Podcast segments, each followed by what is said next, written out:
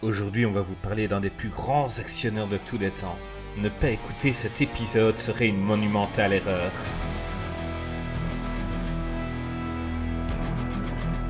Bonjour et bienvenue dans ce nouvel épisode de Qu'est-ce qui devient? Aujourd'hui avec moi, l'homme dont la morphologie fait plus penser à celle de A. Arnold plutôt qu'à celle de Schwarzy, Greg. Bonjour Greg, comment vas-tu? C'est quoi ce défi? Ouais, ça va bien et toi? Ben ça va, ça va. Guy, on a, on a de super invités Ah ouais, aujourd'hui. la qualité. hein. Enfin, on a souvent de super Oui, invités, mais euh, je suis très content de les réunir pour la première fois. C'est vrai. Parce que c'est deux personnes que j'apprécie. Euh, honneur à celui qui était déjà venu, donc euh, venu tout droit de VHS et Canapé. On parle de Creepers. Bonjour Creepers, comment vas-tu? Eh bien bonjour, bonsoir, ça va très très bien depuis la dernière fois, donc euh, j'ai j'ai vu qu'on allait parler de quelqu'un d'assez sympa, donc je me suis dit pourquoi pas revenir, donc d'autant plus qu'il y a un film, je sais par contrat je suis obligé d'être là si on évoque ce film, donc du coup euh, me voilà aujourd'hui pour parler de, de cet homme formidable. Je pense savoir de quel film tu parles. Ça a changé de Steven Seagal, hein il est, il est un peu plus sympa que Steven il, est, Seagal. il est un petit peu plus sympa, mais dégage quelque puis il a aussi une meilleure carrière, pas non plus, hein, On on va commencer à dire les choses hein, aussi, c'est un peu plus intéressant, mais euh, ouais c'est c'est quelqu'un que j'apprécie, bah, qui, puis qui a fait un petit peu mon enfance et mon... va dire mon, mon goût pour le cinéma un petit peu badass quoi. C'est clair, c'est clair. Et alors, on a quelqu'un qui a pour la première fois. Euh, c'est quelqu'un qui est capable de faire un podcast de 8 heures sur un film de 2 heures. Et pourtant, c'est intéressant de bout en bout. C'est Jérôme de 24 FPS. Salut, salut, merci pour l'invitation. Et merci, merci pour l'opportunité d'enregistrer avec Creepers, parce que je suis un super fan, donc euh, c'est génial, je suis Ah bah, super content d'être là. c'est- partagé. Ah, Eh cool. ben voilà, bah, c'est cool de vous avoir réunis, les gars. Bah, moi, moi je vous trouve top tous les deux. Vous êtes euh, Cool. deux. on- euh, J'ai lu sur Facebook euh, dernièrement, euh, sur Twitter dernièrement quand j'ai parlé de vous deux. Euh, réunion de deux personnages charismatiques euh, du podcast et euh, ça a fait plaisir de lire ça parce que c'est ce que je pense. Euh, Draven. Bon. On a, bi- on a bien fait de venir. c'est Draven. Euh, Draven, on va parler d'Arnold aujourd'hui. Arnold peut probablement l'homme euh, qui a l'honneur d'être euh, celui que je considère comme mon acteur préféré Waouh de tous les temps. Ton Euh, acteur préféré? Ah, je pense que je peux le dire parce que j'ai j'ai pas beaucoup d'acteurs préférés en fait, mais Arnold, putain, tu peux dire ce que tu veux, je, je, je m'éclate, ce mec m'éclate. Donc, ouais, je suis super content d'être là pour parler d'Arnold, ouais, c'est génial. Ouais, c'est un, c'est un personnage en fait. C'est- quelqu'un qui n'avait. Donc c'est un culturiste. Hmm. Et, euh, et tout ce qu'il a touché, c'est devenu de l'or. C'est assez incroyable. Donc c'est- ouf. il est né en 1947 en Autriche. euh, D'un père euh, bon, un petit peu néo-nazi. Très violent. Na- nazi, en fait, à, Ouais, nazi, il était dans- nazi. Un petit Ah peu, ouais, ça va. Euh, Franchement, ça passe. Ça passe. À l'époque, Et, euh, c'était normal. Et Schwarzy, donc, euh, c'était une époque où on essayait de, de- que tout le monde soit conforme, que tout le monde Ouais. soit les mêmes. Et Schwarzy a essayé un petit peu de sortir du lot. Euh, il s'est mis au culturisme et il était, euh, c'était très mal vu par son père. Ouais, c'était super compliqué. Euh, de toute façon, les relations avec son père étaient très compliquées dans l'ensemble. Son père était un mec extrêmement sévère, euh, alcoolique, je crois aussi. Et mais comme le, ra- le raconte euh, Schwartzy, c'était un peu le cas de tout le monde, c'est-à-dire que il a jamais caché le fait que son père le battait, euh, mais que c'était la norme en fait. C'était la norme à l'époque. C'était des gens qui avaient vécu la guerre, qui avaient une autre conception du monde, on va dire. Et, et effectivement, lui, il aimait bien faire le con déjà euh, très jeune et, euh, et donc sortir du rang exactement comme tu l'as dit. Et ça ça passait pas du tout et avec son père il s'est jamais entendu avec son père quoi. Ça a été très difficile toujours euh, voilà. Et il a commencé le culturisme euh, il faisait du sport très tôt il a commencé le culturisme à, à l'âge de 14 ans quoi. Donc ouais il avait vraiment envie de faire autre chose. C'est ouf Ouais, son père ne voulait pas le, culturisme. Il disait que c'était le sport le moins populaire d'Autriche. Mm. Donc son père l'a mis à la natation, l'a mis au football, l'a mis un peu à tout. Et Schwarzy, euh, non, il, il était braqué là-dessus parce qu'il avait vu un magazine un jour euh, euh, avec un homme hyper musclé et, et il a juré, il a dit très tôt euh, qu'il allait devenir très musclé, gagner Mister Univers et puis devenir acteur de cinéma américain. Euh, on peut dire qu'il a un peu réussi. Oui Ah, On c'est peut clair. dire que c'est pas trompé. C'est clair, il s'est bien démerdé quoi. Ouais, super fan de, de, de cinéma américain et c'est vrai que dans son dans sa campagne autrichienne, lui il a dit moi je vais aller là-bas et je vais être une star de cinéma quoi. Et putain il l'a fait. Mais pas qu'un peu, quoi. c'est devenu une icône, ce mec. C'est, c'est le, c'est le rêve américain incarné, quoi. C'est, euh, c'est l'immigrant qui arrive et qui, euh, qui éclate tout ce qu'il fait, quoi. Je veux dire, il fait de la politique, il se fait élire, il fait, il fait les films les ouais. plus populaires des années 80-90. Euh, il gagne euh, les Mister Univers, Mister Olympia, machin. Enfin, il a cartonné partout. Il a bossé, hein, pour ça. C'était Ouais. pas des cadeaux, hein, mais euh, c'est hallucinant. Le, le truc marrant, c'est quand il a voulu commencer à être acteur, après avoir euh, s'être déjà bien fait remarquer dans le monde du culturisme, en gros, on lui a dit, monsieur, ça va pas être possible, en fait. Vous avez trois gros problèmes. Vous avez un nom imprononçable. Ça, ça va pas le faire. Albert Schweitzer. C'est impossible. Arnold ça Beckenbauer.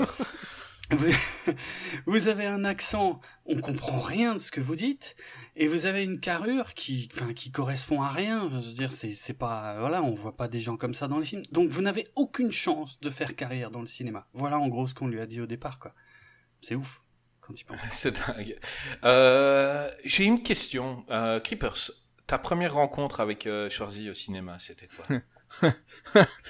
Euh, alors, ce sera pas une grosse surprise pour ceux qui me qui, m'écoutent un peu VHS et canapé, mais en plus c'est vrai, c'est la découverte en VHS de, de Commando. Voilà. Donc euh, c'était les cassettes, bah, en- tiens, enregistrées quoi de, de mon père et j'avais lancé le, film et t'avais le petit carré blanc qui te fait dire que c'est un film qui est pas forcément pour toi. Donc forcément tu lances et dès la scène d'ouverture avec le avec le, le, le, le, le gars qui se fait tuer à la mitrailleuse parce que voilà il dit ouais euh, j'ai cru que vous alliez me louper. Et puis le mec non t'inquiète pas on te loupera pas. Puis là il se fait mitrailler. Tu te dis allez c'est bon. Et du sang partout. Le mec qui se fait flinguer au bout de trois secondes. T'as Bill Duke qui meurt qui, qui défonce l'autre personnage. Euh, c'est pas Bill Duke c'est l'autre. Et il, il défonce tout le monde. J'ai allez c'est parti. Et puis là bah t'as bon non on parlera Ouais, du ouais, film après. mais voilà après. c'est Et il attend mais ouais ça. c'est c'est Commando il et parler de Commando.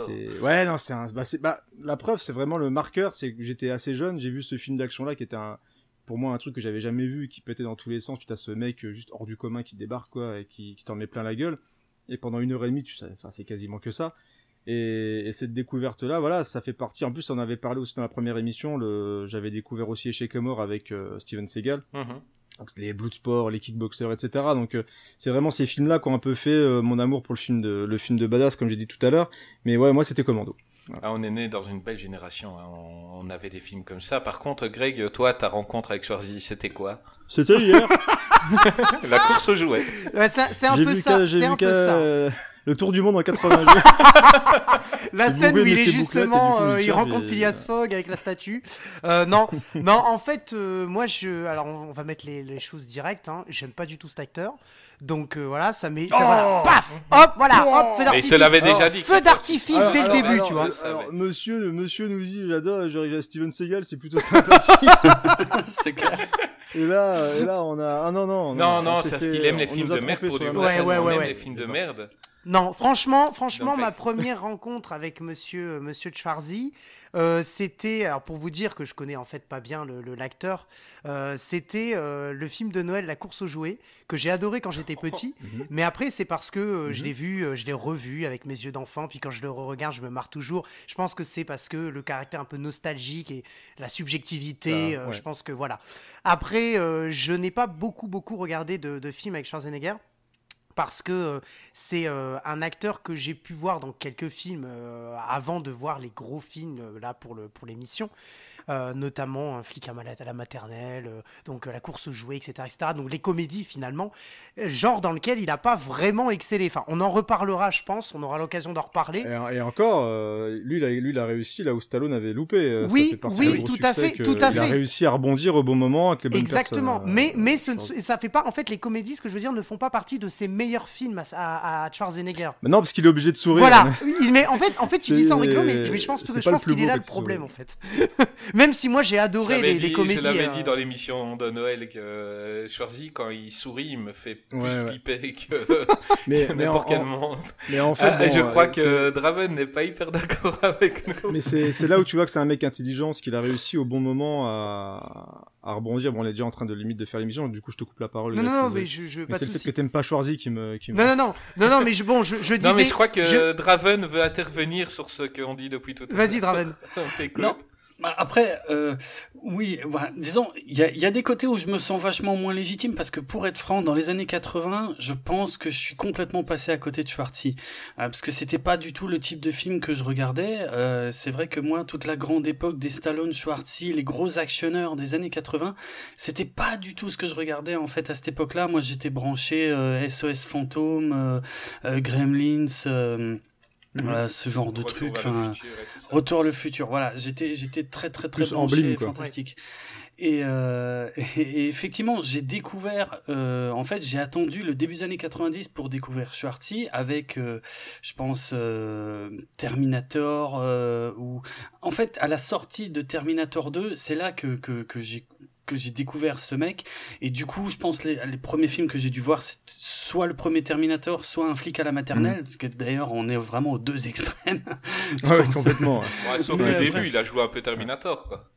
Euh, ouais, au tout début, ouais, ouais, à la limite. Mais euh, bref, mais en tout cas, tout de suite, il m'a éclaté en fait. Mais si ça se trouve d'ailleurs, euh, le fait que j'ai vu ces deux films-là en premier, c'est vrai que j'ai tout de suite vu un peu le scope euh, du mec, dans le sens où d'un côté j'ai vu son côté euh, dur, froid, flippant, et puis vraiment mm. monolithique et très impressionnant, et, et son côté justement super déconnant dans, dans Un flic à la maternelle, qui est un film que j'adore, mm. parce que parce que voilà, parce qu'il a une autodérision que j'ai découverte ensuite par la suite par rapport aux coulisses aussi hein, de tous les films auquel il a participé où tout le monde a toujours dit que c'était le mec le plus sympa, le plus déconneur, euh, qui faisait des blagues qui mettait tout le monde à l'aise, qui était vraiment hyper gentil.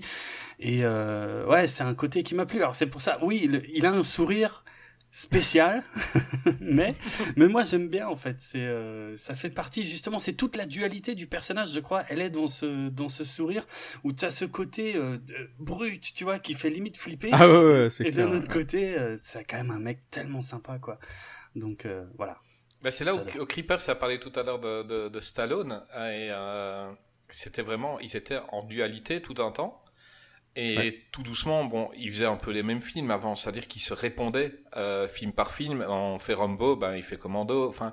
Euh... Et, et, encore que c'est vrai que quand, quand tu y penses, même de ce côté-là, si tu, enfin, si tu mets les, les, deux carrières côte à côte, il y avait des gros films d'action. Mhm. Mais euh, mine de rien, euh, si tu fais vraiment dans le détail à cette époque-là, je trouve qu'il savait quand même mieux s'entourer, Schwarzy, que que Stallone. Stallone, il est vite tombé dans la grosse tête et dans le voilà les, les Rambo. Alors je sais que tu commences les tout premiers, les Rambo, les Rocky, c'est des très grands films et tout, mais on a vite basculé vers quelque chose de beaucoup plus bourrin et beaucoup plus euh, euh, dans euh, pas je me la pète, mais tu vois Cobra, c'est le, le le, côté absolu de Stallone quand il a pété un câble, c'était lui, lui, lui, lui, lui, et voilà, il se mettait en avant tout ce que tu veux. Par contre, Schwarzy, il a toujours très bien réussi à mener son image. C'est pour ça que je parlais tout à l'heure du côté comédie. Au moment où on arrivait à la fin des années 80 et au début des années 90, il a réussi lui à basculer vers la comédie avec les bonnes personnes. Dire que mhm. euh, tout à l'heure, euh, Jérôme parlait de, euh, de un flic à la maternelle. Un flic à la maternelle, on est avec Ivan Reitman qui avait fait les SOS fantômes, qui avait fait des trucs comme ça, et il allait chercher la bonne personne, les bons, limite le bon scénario, tout ce qu'il fallait, et de s'entourer avec des acteurs qui savaient très bien jouer la comédie, etc. Donc il n'est pas allé vraiment, il a pas fait arrête ou ma mère va tirer quoi. Tu vois, c'est. Moi j'ai l'impression que là où Schwarzy s'est amélioré, parce que bon, c'est pas un grand acteur, mais euh, plus le temps passait, plus il devenait bon. Et Stallone, lui, euh, a prouvé dès le début que c'était un grand acteur. Hmm. Que ce bah, soit dans Rambo 1, euh, dans Rocky 1, c'était un très hmm. grand acteur. Et puis il a, il a un peu suivi, euh, voilà, il a suivi un peu Schwarzy. Donc lui a régressé un petit peu pour se, se, mettre dans le moule des, des gros bras, quoi. Bah, je pense qu'il a voulu, bah, il allait dans ce qui marchait. Je veux dire, quand t'as un, quand tu fais un succès avec euh, Rambo et que tu vois que les films commencent à qui s'inspirent de lui déjà partent un peu dans tous les sens hein, parce que Rambo 2 et Rambo 3 on est presque dans la parodie italienne euh, voilà, des, des trucs comme ça. Donc on est vraiment dans le truc too much too much too much. Là où en fait Schwarzy a commencé au début avec des trucs d'action assez classiques euh, les contrats les commandos les trucs comme ça. C'est des films d'action tu les regardes maintenant ça tu passes un bon moment mais on est vraiment sur des trucs assez assez classiques même si fait par des bonnes personnes hein, parce que le contrat c'est pas fait par le tout venant d'un Steven Seagal des TV tu vois Et, et c'est vrai qu'il a réussi à chaque fois à bien s'entourer. Quand il va dans la SF, il fait que du Cameron, il fait que du Verhoeven, tu vois. Il fait pas, il fait pas n'importe quoi que n'importe qui. Exactement. Il fait pas Judge Dredd, tu vois. C'est, euh, c'est, c'est différent, quoi. Donc, euh, mais c'est, c'est un mec qui est très très malin et qui a vraiment réussi au fur et à mesure des époques et encore même dans les années 90, même s'il a régressé euh, en approchant des années 2000, mais il a réussi vraiment pendant un bon moment à s'entourer des bonnes personnes et toucher de plein de genres différents en plus. C'est, c'est assez clair. intéressant comme carrière. Euh, Draven, parle-moi un petit peu de son début de carrière, donc c'est-à-dire qu'il faisait du culturisme et un, Ouais. et, et qu'est-ce qui s'est passé euh, Comment il s'est retrouvé à Hollywood Dis-moi. Bah, il s'est fait remarquer. Alors bon, il a eu euh, il- le premier film où il est apparu s'appelle Hercule à New York. Je, je vais vous faire un aveu, je l'ai pas vu. Ça, ça a pas l'air. Personne n'a envie bon. de le voir. Mais euh, là, il s'est fait remarquer en fait dans un dans un documentaire qui était quand même pas mal à sa gloire, qui s'appelle euh, Pumping Irons. Pumping Iron. Iron, voilà. Mm. Euh, et euh, et c'est vrai, je l'ai vu, je l'ai vu très tardivement parce que je l'ai vu sur Netflix ce truc-là. Mais Mm. euh, c'est vrai que quand tu regardes euh, ce docu, il sort du lot, vraiment quoi. Euh, Ah, il a un charisme. hein. Mais il a cherché, euh, j'ai j'ai appris dernièrement, donc euh, il a un peu cherché pourquoi? Mm. il voulait se faire remarquer. Ouais. Et Ah sa oui. star, sa star à lui, c'était Mohamed Ali. Et euh, il a fait exprès pour Pumping Irons de dire des choses assez choquantes, Oui. assez crues, Oui. parce qu'il il, il savait, il pensait pas nécessairement ce qu'il disait, mais euh, par exemple, il avait comparé euh, la musculation avec une éjaculation, et il était là, ouais. Euh, quand à la salle de gym, c'est comme si tu éjaculais devant tout le monde. Quand tu prends, t'as un muscle qui gonfle, t'es fier de toi. Et il a choqué euh, en bien, en fait. Il aurait pu faire un bad buzz. Ouais, ouais. Mais euh, les gens qui, qui ont vu ça se disaient... euh, on, on retenait son visage à lui, quoi. Bah ouais. Les autres sont passés inaperçus, alors que lui est sorti du lot. Exactement, il a, il a construit son personnage, il a commencé à construire son personnage public avec, euh, avec, ce, avec ce documentaire. Et euh, c'est pas un hasard, hein, je veux dire, c'est un mec, quand il est arrivé aux États-Unis, il a fait des études de marketing. Euh, il était, à l'âge de 30 piges, il était millionnaire parce qu'il a investi dans les bons trucs et tout. Mm. C'est Il quelqu'un était d'extrêmement millionnaire avant, avant de toucher des gros cachets pour ses Ouais, films. Donc, Exactement. il était déjà millionnaire avant Terminator. Et Ouais, Tout à C'est fait. dingue. Donc, et il, il partait de rien. C'était un, c'était un immigrant euh, autrichien, quoi, qui, qui venait avec que dalle, Euh, juste euh, sa- son corps et sa gueule et c'est à peu près tout. Donc, c'est un mec super malin qui, euh, qui, qui calcule très bien, qui sait, qui sait ce qu'il veut et qui Mm. sait qu'il faut bosser pour avoir ce qu'il veut. Euh, parce que tu gagnes pas Mister Olympia euh, comme ça, hein, euh, mais euh, mais ouais, il, il, il s'est construit et il a il a commencé très tôt et, mm, déjà dans des documentaires. Enfin, c'est génial, moi je trouve ce qu'il a fait quoi. C'est un stratège en fait, ce type. Absolument. Très impressionnant quoi. Très impressionnant. impressionnant. Et euh, on va passer les 4 ou 5 gros navets qu'il a fait euh, tout au début. Parce que, euh, juste pour dire que dans Hercule à New York, il parlait tellement mal anglais qu'il a été redoublé par un acteur en anglais. J'ai vu les deux, les, les- se la version avant-après, c'était hyper drôle. Parce que, Ah ouais. Oh. Et puis, euh, I need to go over there. Rien à voir, quoi. Euh, c'était assez incroyable. Euh, mais il a fait un premier gros, gros film. Creepers. Parle-nous un peu de Conan le barbare. Bah, Conan le barbare, c'est euh... déjà ce qui est fou avec Conan le barbare, c'est que, enfin, quand il pense déjà, c'est bah, c'est carrément, on peut parler de chef-d'œuvre, film culte. Ça fait partie des films qui ont euh, qui ont carrément lancé une tendance. Je parlais tout à l'heure de Rambo avec les trucs italiens, mais c'est pareil pour Conan le barbare. Genre, Ouais, il y a eu 20 suites. milliards de copies. euh, Calidor et tout ça. là. Il y a eu non mais alors, euh, sans même parler des suites, vraiment des des sous sous sous sous sous barbares. On a ça a vraiment lancé le Heroic Fantasy euh, au cinéma. Il y a eu vraiment énormément de monde et encore une fois, on, on parle de, de bien s'entourer. Bah, on est avec John Milius, tu vois, c'est pas n'importe qui. On parle d'un film qui est juste juste monumental. Après, euh, c'est pas forcément un film d'ailleurs qui peut parler à tout le monde. C'est un univers quand même assez particulier, hein, Conan Bah. Fais-nous le pitch. Wow. Euh... Oh, voilà, tu... là tu m'embarrasses parce que je te raconte l'histoire, je l'ai pas vu depuis assez longtemps en plus. Bah, Mais en gros, on va, le pitch on va, bah en fait, tu suis le quasiment de la jeunesse jusqu'au moment où il va prendre. Alors, j'ai pas non plus spoilé parce que j'ai vu Conan le barbare, mais je pense que c'est assez connu.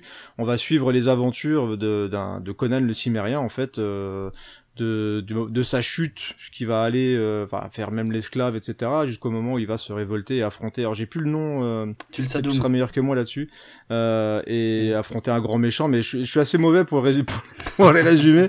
mais si quelqu'un veut faire mieux que moi, bah, mais c'est. Ouais, c'est en fait c'est sa quête pour euh, pour se venger de Tulsadum, voilà, qui a euh, qui a tué son père, qui a tué ses parents quand il était tout gamin. Joué par James Earl Jones, excellent dans ce film. Absolument. Et voilà, et on et on suit euh, comme ça son parcours. Euh, ben, on commence quand il est tout gamin, puis après on passe mm. très, très rapidement ou quand il est euh, une montagne de muscles et puis qui va se construire tout seul à partir du moment où il est libéré de sa condition d'esclave et jusqu'à mm. il n'a qu'un seul but, c'est se venger de Tulsadum quoi et le défoncer mais méchamment quoi. Est-ce qu'on est d'accord pour dire que c'est un des meilleurs films d'heroic fantasy jamais créés Bien sûr, oh, chef-d'œuvre bah, absolu. c'est épique à fond quoi. Tu t'écoutes la BO, t'ouvres une porte, c'est euh, t'es en train de faire une scène d'action de dingue tellement la, la BO de, de Paul est, est, incroyable. Enfin c'est c'est juste fou et t'as bon, t'as des décors de, de taré, t'as des puis sans même parler uniquement de de séquences d'action ou autre parce que c'est pas non plus un film euh, qui pète dans tous les sens.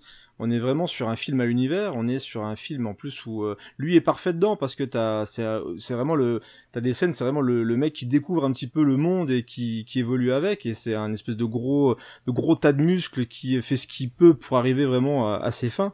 Mais dedans il est juste euh, incroyable même s'il a un accent encore une fois qui est assez parfois compliqué. Enfin tu sens qu'il mais ça colle tellement bien avec le personnage de Conan que euh, tu te dis juste avec sa tronche vraiment il avait encore le, le visage qui était quand même assez euh, assez allongé comme ça. Enfin c'est il, est vraiment très très bien dedans. Et, c'est ouais c'est épique à fond quoi. C'est et ça a lancé une, une sacrée mode.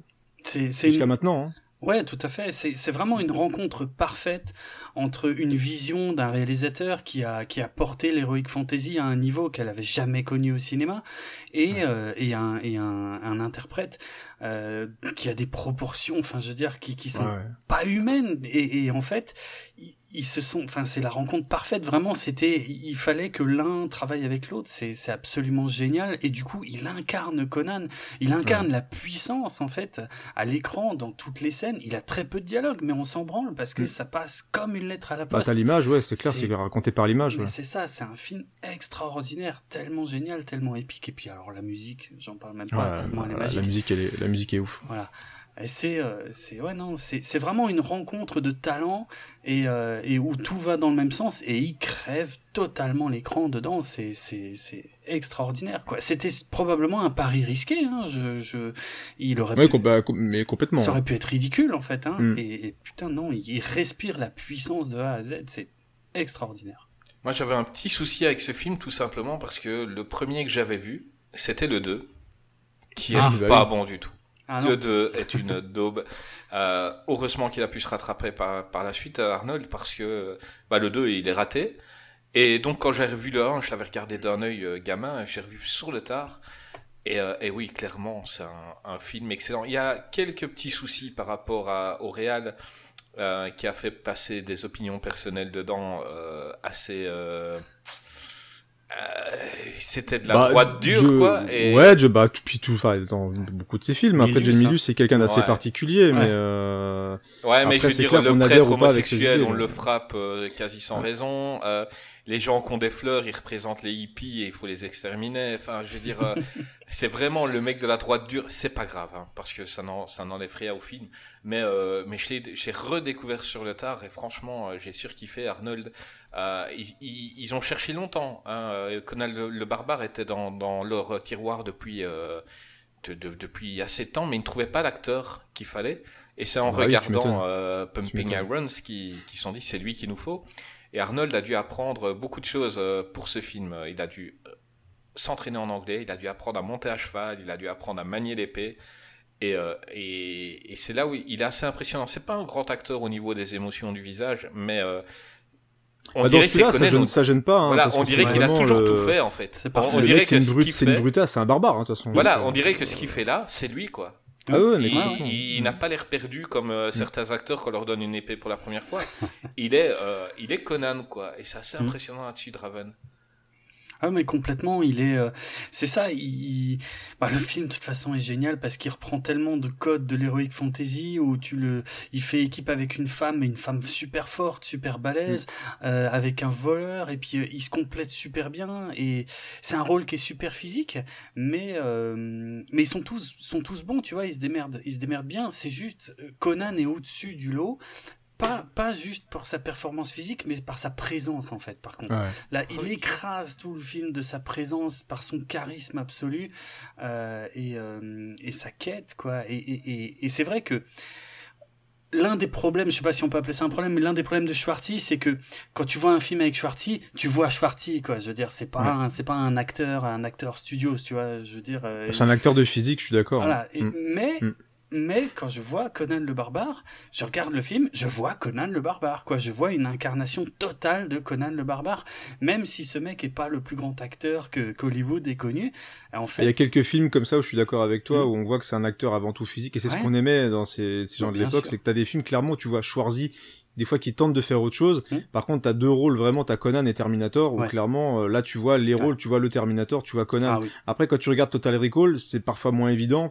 Tu vois déjà des failles un petit peu de jeu dans Total Recall par exemple, mais dans Terminator et Conan, c'est clairement des rôles qui ont été faits pour lui. Terminator, voilà, c'est c'est clairement le, le Terminator, tellement que on a du mal à imaginer un film sans lui dans un Terminator parce que voilà, il représente Terminator. C'est ça. Mais c'est c'est tellement un acteur physique que euh, là on parlait de Pipe Iron mais dès qu'il arrive à l'écran tu quasiment tu ne vois que lui quoi. Ouais, c'est dur euh, je ne sais même pas s'il y a déjà eu des buddy à part maintenant où il joue avec plus de monde mais des buddy movies avec Schwarzy il y avait eu de double détente par ouais, il y a double détente. Mais c'est pas évident de jouer à, à armes égales avec euh, avec Schwarzy quoi tu vois c'est on a eu de la chance, c'est que il est resté un peu dans, dans, dans l'Heroic Fantasy, mais vu que les suites de Conan étaient mauvaises, il ne s'est pas enfermé là-dedans, et c'est peut-être une chance, parce que euh, il y a eu aussi Kalidor, la légende du talisman, donc Red Sonia, Red Sonia qui était pas bon non plus. Ça, c'est dur. Nielsen, Ça c'est très dur. Bah là on est dans le bisrital, tu vois, on est vraiment dans le dans l'exploitation de l'exploitation quoi. C'est vraiment le voilà, ils ont essayé de retenter encore de, de profiter du truc mais ouais, ça marche beaucoup moins bien déjà. Bah, c'est c'est une erreur qui à mon avis a été commise aussi avec les suites de Terminator, on en reparlera peut-être mais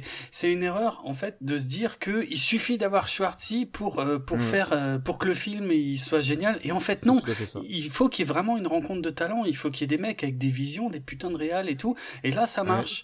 Et, euh, c'est fou, hein Il suffit pas d'avoir Schwartzy à l'écran. Ah Schwartzy à l'écran. Il faut John Milius, ouais. Exactement, voilà. Mm. Et comme il faut euh, Cameron euh, pour euh, l'autre saga. Ouais. C'est clair, mais on a parlé de, de Terminator. Donc, mm. en 1984, James Cameron fait un rêve, enfin un petit peu avant, hein, parce que le film est sorti en 84. I have a dream. il a fait un rêve où un robot sortait des flammes. Il, il était grippé, il a fait ce rêve-là, mm. et il a écrit Terminator. Qu'est-ce qu'il a eu raison, Terminator Je crois ah, que c'est le film préféré de notre ami Draven. Alors le 1, un peu, mais largement pas autant que le 2. Mais oui, oui, euh, le premier... Euh, alors c'est quand on y réfléchit, c'est aussi une histoire de dingue, hein, parce que Aujourd'hui, ça semble tellement évident que, que, que Schwartz soit le Terminator, mais en fait, c'était pas du tout la vision de Cameron. À la base, euh, Cameron, lui, il voulait l'embaucher pour faire Kyle Reese. Et encore, il voulait l'embaucher parce que euh, parce qu'on lui avait un peu poussé, on lui avait dit, ce serait bien que tu prennes ce mec-là. Ça aurait pu être Lance Eriksen. Ben, c'est ça. le Terminator, oui. Le Terminator devait être joué par Lance Henriksen et euh, Cameron a rencontré Schwartzy un peu parce qu'on l'y a obligé. Et en fait, le truc, c'est que Schwartzy avait lu le script pour le rôle de Kyle Reese, et il s'était dit, putain, j'aimerais quand même bien plutôt jouer le Terminator, parce que ça, ça a l'air, euh, enfin, ça me plairait mieux, quoi. Et il avait des idées sur le rôle du Terminator, et il en a parlé à Cameron lors de sa rencontre. Et en fait, Cameron, qui est quand même un mec qui sait ce qu'il veut, on est d'accord, je crois que c'est la moindre des choses qu'on peut dire sur Cameron. Et eh ben, pourtant, il a fait changer d'avis Cameron, et à la fin, Cameron se disait, putain, j'ai mon Terminator, en fait. C'est pas du tout Kyle Reese que j'ai devant moi, c'est Terminator.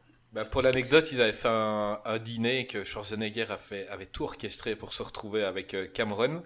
Hmm. Et il a, euh, il a passé toute la soirée en mode Terminator, en fait.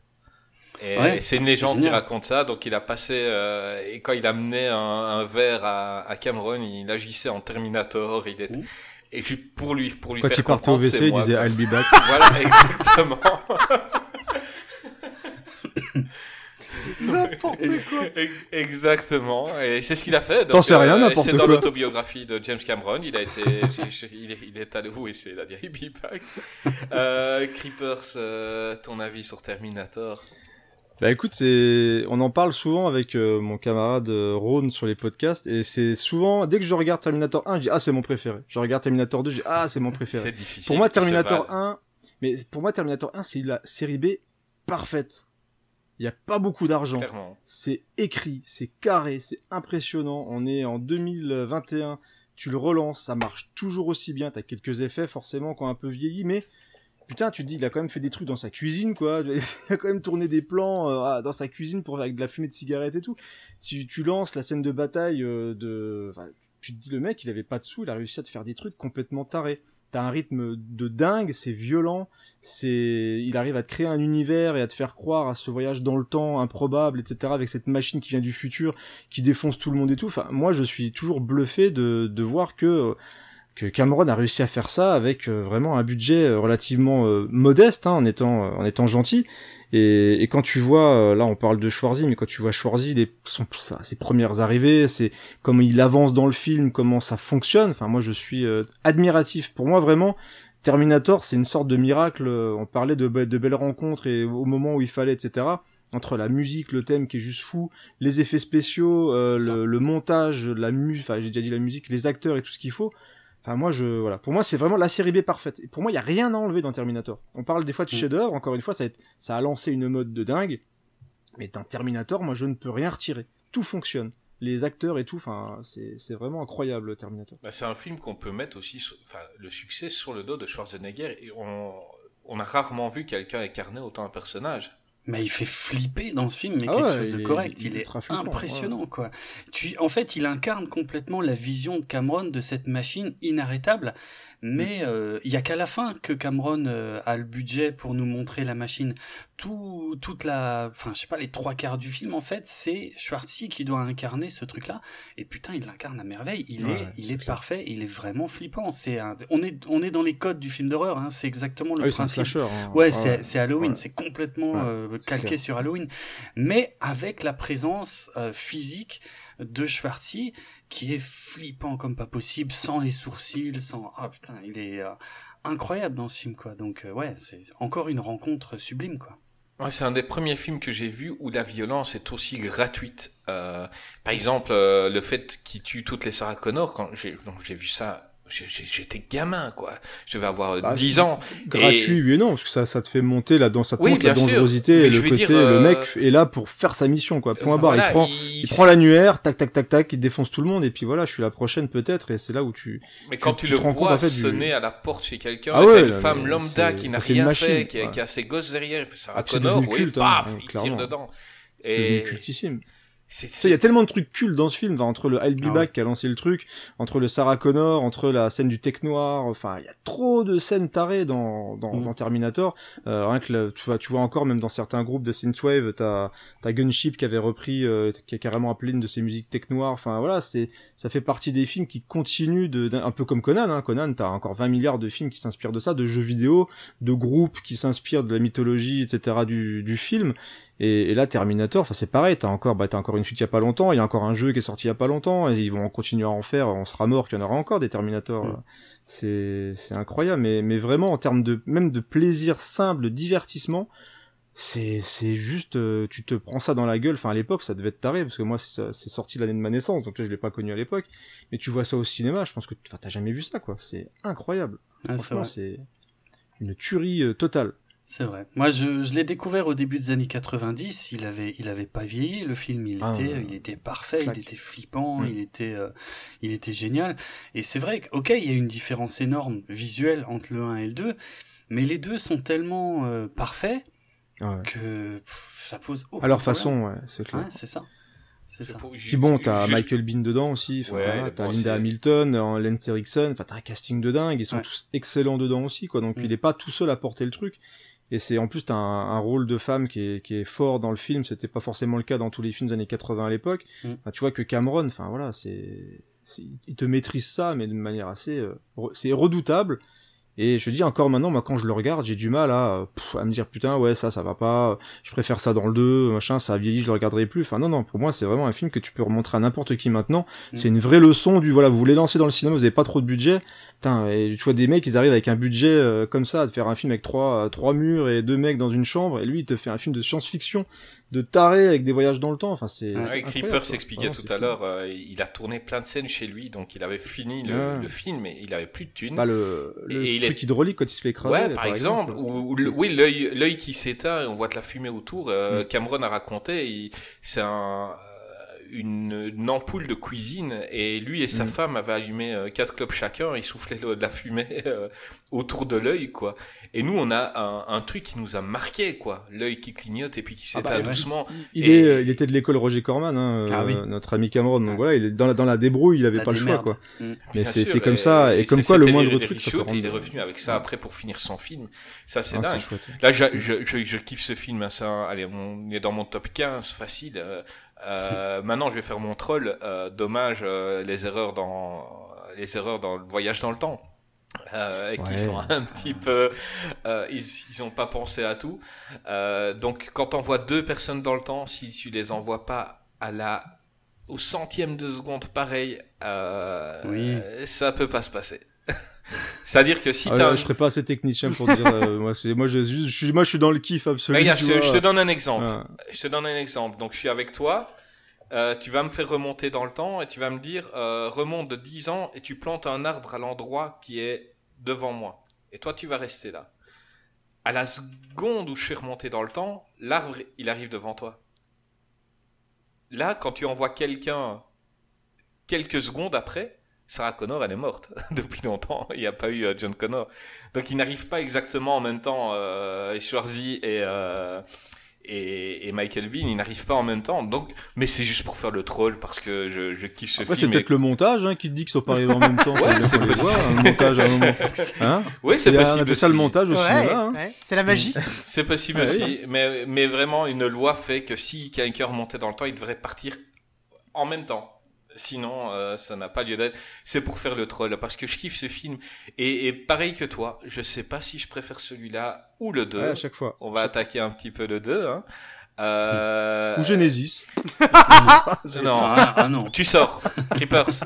Bon, on éteint, on éteint le micro de Creepers, Euh, les gars. J'ai failli, que- j'ai failli vomir en sortant du cinéma. Chris, est-ce que tu permets Moi, je serais curieux de connaître l'avis de Greg, en fait, là, parce qu'on a parlé des Oui, deux premiers euh, gros succès de, de, de Schwarty, les deux films qui l'ont fait exploser. Mais ça, ce que je sais, ce que Greg, de quoi il veut parler aujourd'hui, et Terminator, Ah ouais il est un petit peu ennuyé parce que il a découvert ça sur le tard, il sait pas trop quoi, quoi en Alors, penser, mais non, on va voir Greg, Terminator, dis-moi. C'est- c'est Terminator, alors si tu veux même. vraiment mon avis, je trouve que, enfin, je pense que euh, Creeper, ça a résumé parfaitement ce que je pense de ce film. C'est le film de série B parfait. Mais, mais, mais parfait. La seule chose, Ah, Voilà. mais- la mais- seule chose, Mm. c'est que moi, mais après voilà, hein, je, je, je les ai pas découverts euh, quand ils sont sortis, les années 80 et tout ça. Donc j'ai regardé euh, il y a pas, il y a pas si longtemps, cette semaine. Euh, j'ai trouvé quand même, excusez-moi, hein, j'ai trouvé quand Sortez les même que flingues. C'est gêné. non, je suis gêné parce que vous êtes tous fans et tout. J'ai pas envie de.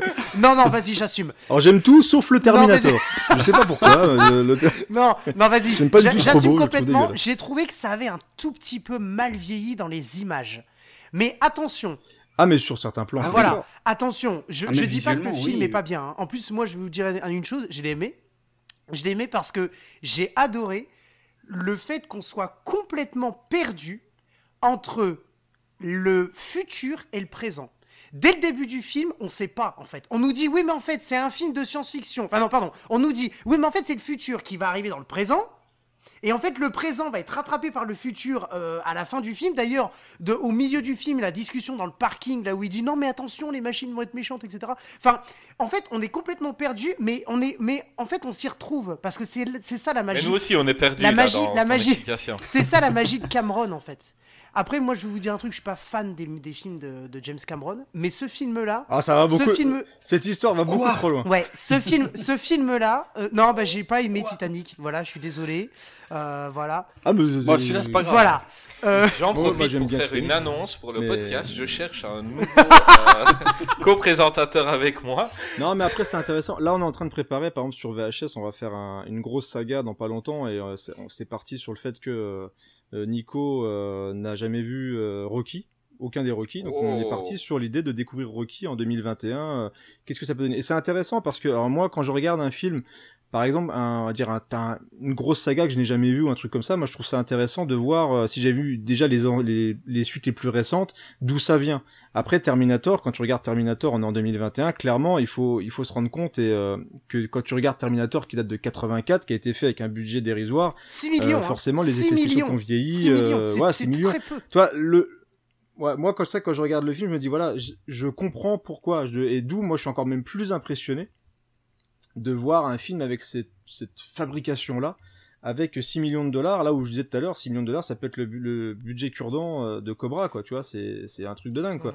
Donc, euh, on, on est vraiment sur, euh, sur des films qui ont été faits euh, vraiment à la débrouille et qui ont, euh, mine de rien, influencé le cinéma jusqu'à aujourd'hui. Oui. Et c'est ça qui est dingue avec Terminator, c'est que euh, au-delà de la série B parfaite, c'est un film qui a tellement marqué son époque que non, en plus de ça, il existe toujours et euh, et t'as toujours des références dans des films, des euh, I'll Be Back, des machins, enfin tout revient tout le temps et on en parle encore en 2021 quoi. Et il tente encore de le faire revenir et d'espérer euh, faire euh, voilà revenir les fans etc. euh, alors que logiquement à un moment, enfin tu devrais pouvoir t'arrêter. Juste, sur le, sur film le, qui est sur le crucial, film, il y a un truc vraiment, par contre, là, que j'ai vraiment, vraiment bien aimé, c'est que pour la première fois, je voyais Arnold Schwarzenegger incarner un méchant.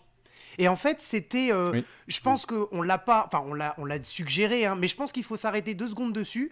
Parce qu'en fait, on a l'impression. Schwarzenegger, il est. Dans ses films, on en reparlera plus peut-être après. Limite invincible. Le mec, il est tout seul face à. Et en fait, aujourd'hui, quand on regarde Terminator, c'est encore le cas. Mais là, je me suis pris une claque en me disant, mais en fait, dans le film, c'est un méchant. Et je trouve que ça change C'est bon complètement son jeu d'acteur. Et c'est tout, toute ce- sa prestance. Tout à l'heure, on parlait de Conan le Barbare, où en fait, effectivement, il y a une prestance incroyable. Mais alors après, ça s'est embelli par tout ce qui est euh, le, le côté épique euh, euh, du film avec la musique de Basil Podoris. Enfin bref, on va pas revenir là-dessus. Mais dans ce film-là, Terminator, c'est un méchant. Et effectivement, il n'a pas du tout, selon moi, la même prestance et le même charisme à l'écran. Il se met à l'écran, effectivement, je suis d'accord, tu vois que lui, c'est Schwarzenegger, tu le mets à l'écran, de toute façon, il prend la taille de l'écran. Excusez-moi, mais avec ses biceps, euh, voilà. Mais euh, comme il est méchant, en fait, ça lui donne un autre côté, un autre jeu d'acteur, un autre personnage, et c'est ça, à la limite, que j'ai apprécié dans ce film-là. C'est pas le fait qu'on ait un Schwarzenegger qui arrive, qui défonce tout le monde, un gentil, je parle, un, un héros. On en parlera après, le mot héros, qui est très important dans la carrière de, de Schwarzenegger.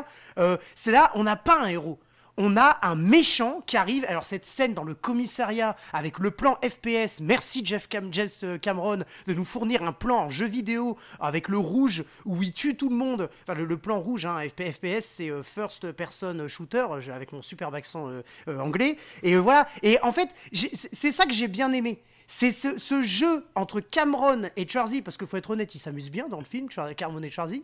Ce jeu entre les deux, qui vont d'ailleurs se retrouver un petit peu plus tard, euh, ce jeu où l'un comprend l'autre et l'autre comprend l'un, et euh, on a un Schwarzenegger qui est époustouflant parce que c'est un méchant. Moi, je pense que c'est ça qui a fait la force du film. Je- enfin, en tout cas, selon moi, avec mes yeux, encore une fois, de, de... Bah, à l'époque, il était pas aussi connu. Hein. C'était pas. Oui. Les gens étaient C'est pas surpris de le voir en méchant. Bah, Ils étaient plus a- surpris après dans Terminator Winston. 2. Oui, voilà, voilà. Oui, oui, bien sûr, bien sûr. Là, là, je comprends, et c'est vrai que c'est intéressant. Là, en, en 2021, quand tu découvres Terminator et que c'est après que tu vois Schwarzy méchant comme ça, clairement, c'est quelque chose que tu t'attends pas à voir. Mais tu parlais de la scène du commissariat, mais là, pareil, ça a tellement influencé d'autres films. Euh, t'as Maniac Cop qui l'a repris. Enfin, t'as plein de films qui ont repris des scènes de commissariat où ça, où ça défonce dans tous les sens. Donc, euh, enfin, c'est un film qui a été pompé de partout et c'est, non, enfin, pour moi, vraiment chef-d'œuvre pour moi. Parce qu'on est sur un film qui a influencé et qui est juste, euh, qui sort de nulle part, quoi, à l'époque. Moi, ce que j'aime dans ce film-là, c'est que tous les endroits où tu es censé être en sécurité, ben, en fait, devant un Terminator, tu l'es pas. Exactement. C'est-à-dire que euh, on dit à Sarah c'est vrai. Connor, euh, t'es en danger, va dans la commissariat, discothèque. euh, clair, voilà, il y aura, il y aura du monde dans la discothèque, public. tu risques rien. Il en a rien à foutre. Il arrive, Voilà, il- commissariat, pareil. Il la voit dans la, dans la discothèque et Voilà, il défonce et- tout le monde. Commissariat, hein, t'es mais- censé être tranquille dans un commissariat. Et il Hein est tout... Le mec, il s'en fout. Ils sont. Ah, c'est c'est c'est sa cible. machine. tu me- Il est là pour tuer. C'est Bah, incroyable. c'est ça. Bah, et en fait, le, le scénario est complètement au service euh, du, du personnage. C'est-à-dire que euh, c'est un robot qui vient du futur. Il en a rien à foutre de, de l'autorité, des flics, de, de rien de tout ça. Donc effectivement, c'est très très bien pensé que qu'il soit en public dans une boîte de nuit, qu'il soit euh, devant un commissariat, lui il y va, il rentre dans le commissariat en voiture et il défonce les flics les uns après les autres, il en a rien à branler. Et mais mine de rien, tout ça sert énormément le scénario, rien n'est gratuit chez chez Cameron, rien n'est Ouais. gratuit, hein. il y a toujours une construction hyper intelligente. Et donc euh, ce qui est l'erreur qui a été commise par euh, par tous ceux qui ont pompé effectivement qui ont juste vu des grosses scènes d'action et bon ça. euh, mais non, il y a, il y a- ouais, il y a une forme de perfection dans ce film. Il y a un, il y a un crescendo total et absolu, Ouais, ouais. avec en plus un, deux, trois climax à la fin. Qu'à chaque fois que tu crois que c'est fini, il t'en remet une dans la gueule. Ah putain, c'est tellement. Puis l'histoire d'amour, l'histoire d'amour est top. Ouais, Enfin, c'est ça. T'as vraiment les, les personnages qui existent. En plus, euh, sinon on s'en foutrait un petit peu de ce qui se passe dans le film. Ouais. L'histoire d'amour entre Reese et Sarah Connor, ça fonctionne bien. Ça marche. C'est vraiment, il y a même des moments émouvants. Enfin, la musique, en plus, elle se- elle s'enclenche bien quand il faut. Enfin, le thème de Brad Fiddle est quand même mortel. Oui. Bah non, non, bah, c'est. Si j'ai pas la des flemme, je vais le mettre en arrière-plan. Ah non, c'est très très. Bah, j'adore la version, euh, la version, la, la scène, la scène d'amour entre les deux. La musique, je la trouve vraiment piano, formidable là. en Oui. plus. euh, La, la musique ouais, de elle est très, très Terminator, belle, mais ouais. au piano, quoi. Ouais, Franchement, elle est vraiment ça- magnifique. Ça, ça sonne bien. C'est non, enfin voilà, on pourrait en faire des tartines hein, sur Terminator, mais Oui. c'est. Ouais, Un mais il y en des- a un un autre des sur lequel on marquants peut de- faire des, des tartines parce que c'est un des plus grands films de tous les temps, donc c'est Terminator 2. C'est pas un des. C'est le plus grand film de tous les temps. Allez, C'est- tu vas te Ah, battre avec euh, Creepers qui va dire que c'est Commando. Non, ben c'est c'est mon commando Ah. en fait. Non, non, mais après, mon on- commando, ça- là, ça sera la blague, mais euh, Terminator 2, enfin, c'est pareil quand tu te retrouves devant Terminator 2. À l'époque, mon dieu. Enfin, c'est. En fait, il y, a- il y a deux films de Cameron qui tu pourrais ressortir au cinéma là aujourd'hui en termes de blockbuster où les mecs diraient mais putain ça vient juste d'arriver quoi, ils viennent juste, juste de le faire. T'as Ouais. Terminator 2 et True Lies. True Lies. True Lies est, a moins marqué Ouais. les gens. Moi j'aime beaucoup True Lies, hein, mais True Lies en termes de blockbuster, de On divertissement, va y venir, on va y C'est venir. énorme. mais c'est énorme. Et Terminator 2, quand tu, en plus, quand tu penses à comment il a été fait, dans l'urgence, ça a été fait super vite. Enfin, euh, en moins d'un an, ça a été Mm. tourné et balancé à l'écran. Et tu regardes le spectacle, mais total. C'est ça. Non, mais vraiment. effets tu regardes spéciaux, spé- Dans ma Ah, vie, j'ai pris deux claques au Ah cinéma. c'est C'était hallucinant. Terminator scènes, 2 et Jurassic euh, Park. T'as des scènes d'action, mais monumentales. Mythique. Ils ont, à l'époque, il n'y avait pas internet, ils ont retourné le cerveau de tout le monde avec le Schwarzy gentil, et, le, et du coup, il a repris son idée d'avoir un, un Terminator plus fluet et plus passe-partout qui va se mélanger avec tout le monde. Bah, c'est juste complètement euh, dingue. Enfin, voilà. Bon, quand j'ai vu Terminator 2, euh, enfin, tu, tu le relances, là, je l'ai repris en 4K il y a pas longtemps, tu te prends la même gifle, tu enchaînes les deux heures de film après plus si tu prends la version euh, Director's Cut, mais tu te prends deux heures de film où t'es, euh, t'es accroché à ton siège et t'en prends, voilà, scène d'action sur scène d'action sur scène d'action, plus des bons personnages, plus euh, l'évolution de l'univers de Terminator. Enfin, c'est. Ah non, Terminator 2, c'est monumental. C'est tout, tout le monde est au sommet de son art Ouais. à ce moment-là. Euh, Cameron est devenu euh, très célèbre depuis le premier Terminator. Schwartzy aussi, du coup. Ouais. Et euh, donc, ils reviennent faire cette suite longtemps après. En plus, Cameron en profite pour placer, pour faire toutes les choses qu'il voulait déjà faire dans le premier. Hein, pour être franc, il voulait déjà deux Terminators, dont un en métal liquide dans le premier, mais c'était impossible, aussi bien techniquement que pour des raisons de budget. Euh, donc, il vient, il se fait plaisir pour un scénario qui est globalement le même que le premier. C'est c'est un peu c'est ce que j'appelle une suite remake, mais euh, il met tous les potards à fond. Euh, il euh, c'est c'est à l'époque où ça sort, c'est le plus gros budget, c'est le film le plus cher de l'histoire du cinéma. Il a été l'acteur Euh, le mieux payé aussi pour ce film. Ouais, voilà, c'est c'est Il avait son jet et tout quand il venait, je crois. Ouais, c'est, c'est- Mm. mais, mais c'est magnifique parce que, encore une fois, il y a, hum, ok, on a des gens qui sont au sommet de leur gloire, qui ont probablement un ego qui, qui commence à devenir assez développé, mais encore une fois, on a tout qui est au service du film, quoi. C'est incroyable. Ouais. C'est une révolution des effets spéciaux.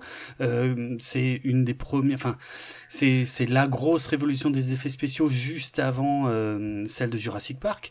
Euh, c'est c'est la perfection absolue. Pour moi, c'est le blockbuster ultime. Je le dis et je le répète et je le répéterai jusqu'à ma mort.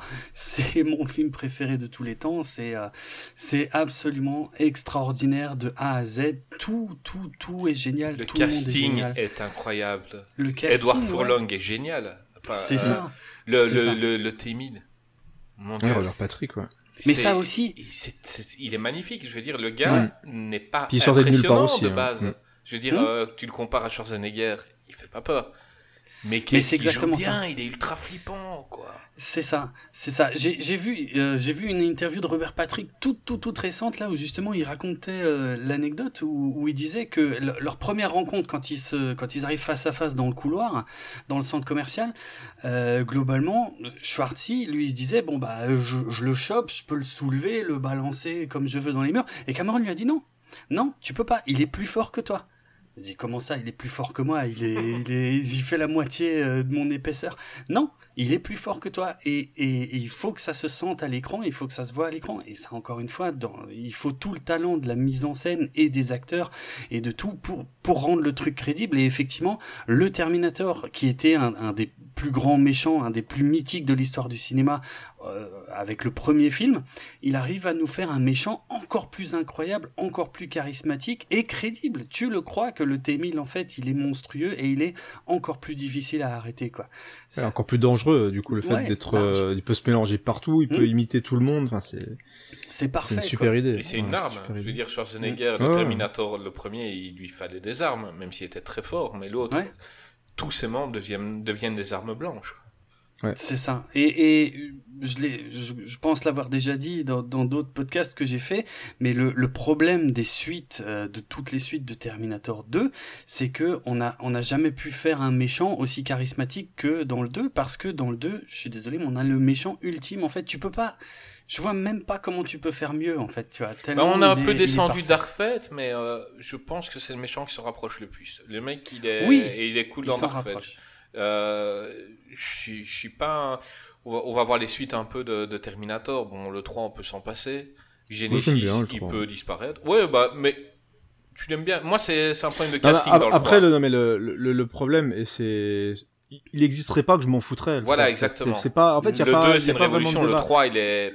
Le problème qu'il y a, c'est qu'ils font des suites qui ont plus forcément de sens parce qu'ils veulent forcément. En plus, c'était le, le revival de la Carolco parce qu'ils voulaient, ils avaient pris la franchise, ils voulaient revenir. Donc forcément, avec une- un gros truc comme Terminator, tu te dis voilà, je vais faire un carton. Mais le problème du 3, c'est que voilà, c'est pas un mauvais film d'action. Terminator 3, il y a des bonnes choses dedans, etc. Mais t'es pas au niveau du 2. T'es Ouais, même pas ça. au niveau du Bah, 1. avec le casting, Euh, John Connor, il est, il est horrible, quoi. Enfin, je suis Ah désolé. oui, mais la euh, fin, mais après la fin, je la trouve bien. Il y a la scène d'action avec le, le, le camion pompier qui est plutôt sympa. Mm. Donc il y a, il y a des bonnes choses. Hein. Après, euh, moi, le moi l'humour, c'est pas que je m'en fous, mais en fait le problème, c'est qu'il serait pas là, on s'en foutrait. Voilà, c'est pas un grand ouais, film. quand tu le regardes, euh, j'ai- vu pire. cœur. Non, ça va pas, quoi.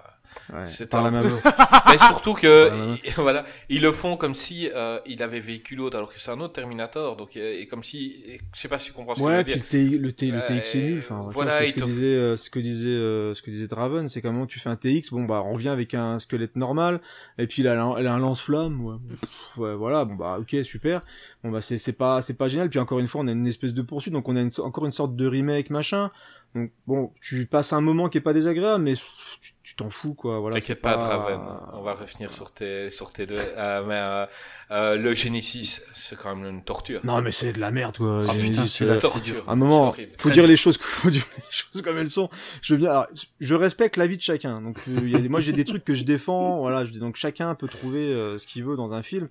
Sauf qu'à un moment, quand tu te dis Terminator, Genesis, on parle aux fans, on revient machin, mais c'est de la, vraiment, franchement, je suis sorti de la salle. J'ai eu quelques films où je suis sorti énervé. Ça en fait partie. C'est Ouais, pareil. euh, Jay Courtney, c'est juste pas possible. Bah, Jay Cournet et l'autre, comment elle Ah, s'appelait, la Calicie de Game Ah, of Thrones. Ale- elle est Alicia, aussi, euh, ah non, mais elle- la, scène où ils se déshabillent tous les deux, j'étais gêné quoi. À un Ouais. moment ils sont là, euh, ils ont plus de 20 ans, euh, ils sont, ils, ils se regardent comme s'ils avaient, ils avaient jamais touché quelqu'un de leur vie. Enfin, c'est quand même absolument honteux. Et, et puis, euh, je sais pas, Schwarzy fait ce qu'il peut. Enfin voilà, enfin un moment. Et mais tout, euh, pourtant il y a quelques idées, mais c'est tellement. Euh, Bah pour moi, le tellement 3 et Genesis, euh, c'est mettre deux erreurs de casting énormes, tout simplement. Euh, à part Schwarzy, je veux dire, euh, les, comme voilà, j'ai dit dans le 3, l'acteur qu'ils ont choisi, comment veux-tu que ce mec-là soit le charismatique chef de la révolution? Enfin, je veux dire, le gars, je suis en train de réfléchir, en train d'essayer de me rappeler sa tête. Alors qu'Edward Ouais. Furlong, on s'en rappelle, enfin, euh, Mm. Le, le gamin était, avait C'est 10 000 fois Stoll, plus de Nick charisme. Stoll, à je sais plus comment il présent. s'appelait l'acteur. Nick Ouais, Stoll, mais, euh, mais il est cool, un acteur. ouais, enfin, je veux dire, dans Nick certains Oui, rôles. c'est un bon acteur. Bah, dans Claire, certains rôles, est Claire cool. c'était pas mauvaise non plus. Ouais, il y a... mais ça va pas là, quoi. Euh, et Et- pareil, Genesis, voilà, Jay Cournet. Bon, est-ce que Jay Cournet a déjà fait un bon film? Ça, je pense Oui, pas. il en a fait. Ah, Il en a fait. dis-moi. Il a fait, euh, il a fait euh, avec Tom Cruise là. Ah, le premier Jack Reacher, euh, ouais, Jack Reacher était pas mal. Celui-là, il Mais c'était un film de Tom Cruise, trouve quoi. pas- Oui, mais bon, voilà, il fait, il fait un méchant, donc il a fait, mais, mais tout ce qui touche, ça devient de la merde, quoi. Ouais, en général, euh, je de- comprends de- pas. Die Hard 5, enfin, c'est juste Oh. ni fait ni à faire. Le Peut-être gars, il a un super agent, quoi. Parce qu'il Ah se non, retrouve ouais, dans ouais. des blockbusters, on- C'est- et alors que tous ceux où il est, il se plante. C'est Il incroyable. est peut-être gentil, hein, mais voilà, c'est un chat noir, le mec, hein, franchement. Ouais, Bon, il n'y a pas choisi, mais euh, je, je kiffe pas mal euh, Renaissance. Ouais, il y a des bonnes choses, ça va encore. Ça va. Ah, Il y a quelques. Après, pour moi, c'est sauvé par quelques scènes d'action. Il y a un crash d'hélicoptère qui est bien fait. Il y a une séquence en moto qui est sympa. Mm. Mais euh, on aurait voulu plus aussi, tu vois. C'est. Puis un bon casting, c'est dommage. Il y Ouais, avait le des, il y avait casting des est chouette, choses. euh, Ouais. Il y avait des choses intéressantes dedans, quoi. Et Dark Mais- Fate, je le déteste pas. Attends, vas-y, tu veux parler de Renaissance, euh, Draven, dis-moi. Ben, enfin, je peux tous les passer en vue rapidement. Le problème pour moi, c'est que Terminator 2 euh, étant ce qu'il est, pour moi, Bah oui, t'as euh, raison. c'est, c'est, le reste, ça passe pas du tout. Enfin, je veux dire, euh, quand je suis sorti de Terminator 3 au cinéma, j'étais furieux, mais furieux. J'avais honte de ce que je venais de voir. J'imagine bon. même pas comment t'étais après Genesis. J'aurais pas Alors, voulu être là. Alors, Oh la vache. Genesis, ouais, Genesis, Oh, le atroce. Genesis, c'était très dur. Mais par contre, le, le, le- la seule qualité que je reconnais à Genesis, c'est qu'il m'a fait revoir le 3 un peu à la Oui, voilà, en c'est ça, du coup. exact, Ouais, exactement. Et- bah, Et Dark Fate, c'est pareil. Dark Fate, j'ai pas aimé parce que finalement, euh, il détruit. Dark Fate détruit mes deux personnages préférés de la saga, c'est-à-dire John Connor et le T800 euh, en fait. Et donc, donc du coup, non, c'est un refus total. Et du coup, Terminator 3 est de nouveau remonté aussi d'un coup. Ah, moi, je préfère Dark Fate au 3. Moi, c'est Ah, 1, non. 2, Dark Fate, 3, Renaissance, et puis... Euh, Il faut qu'ils arrêtent. Il y en a un façon. oui. Stop.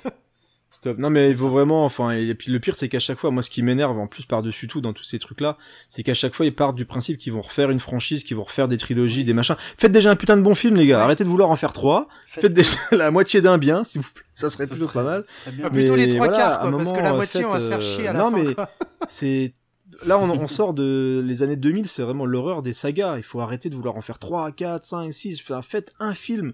Là, il y a le film Netflix, la Tyler Ray, qui veulent faire un, l'équivalent d'un MCU avec juste un mec qui botte des culs. Enfin, faut arrêter de clair, déconner, quoi. Enfin, N'importe quoi. c'est une ouais, ils veulent faire d'autres mais- héros, j'ai vu. Ils veulent faire d'autres héros, dont Terminator, Tyler arrêter.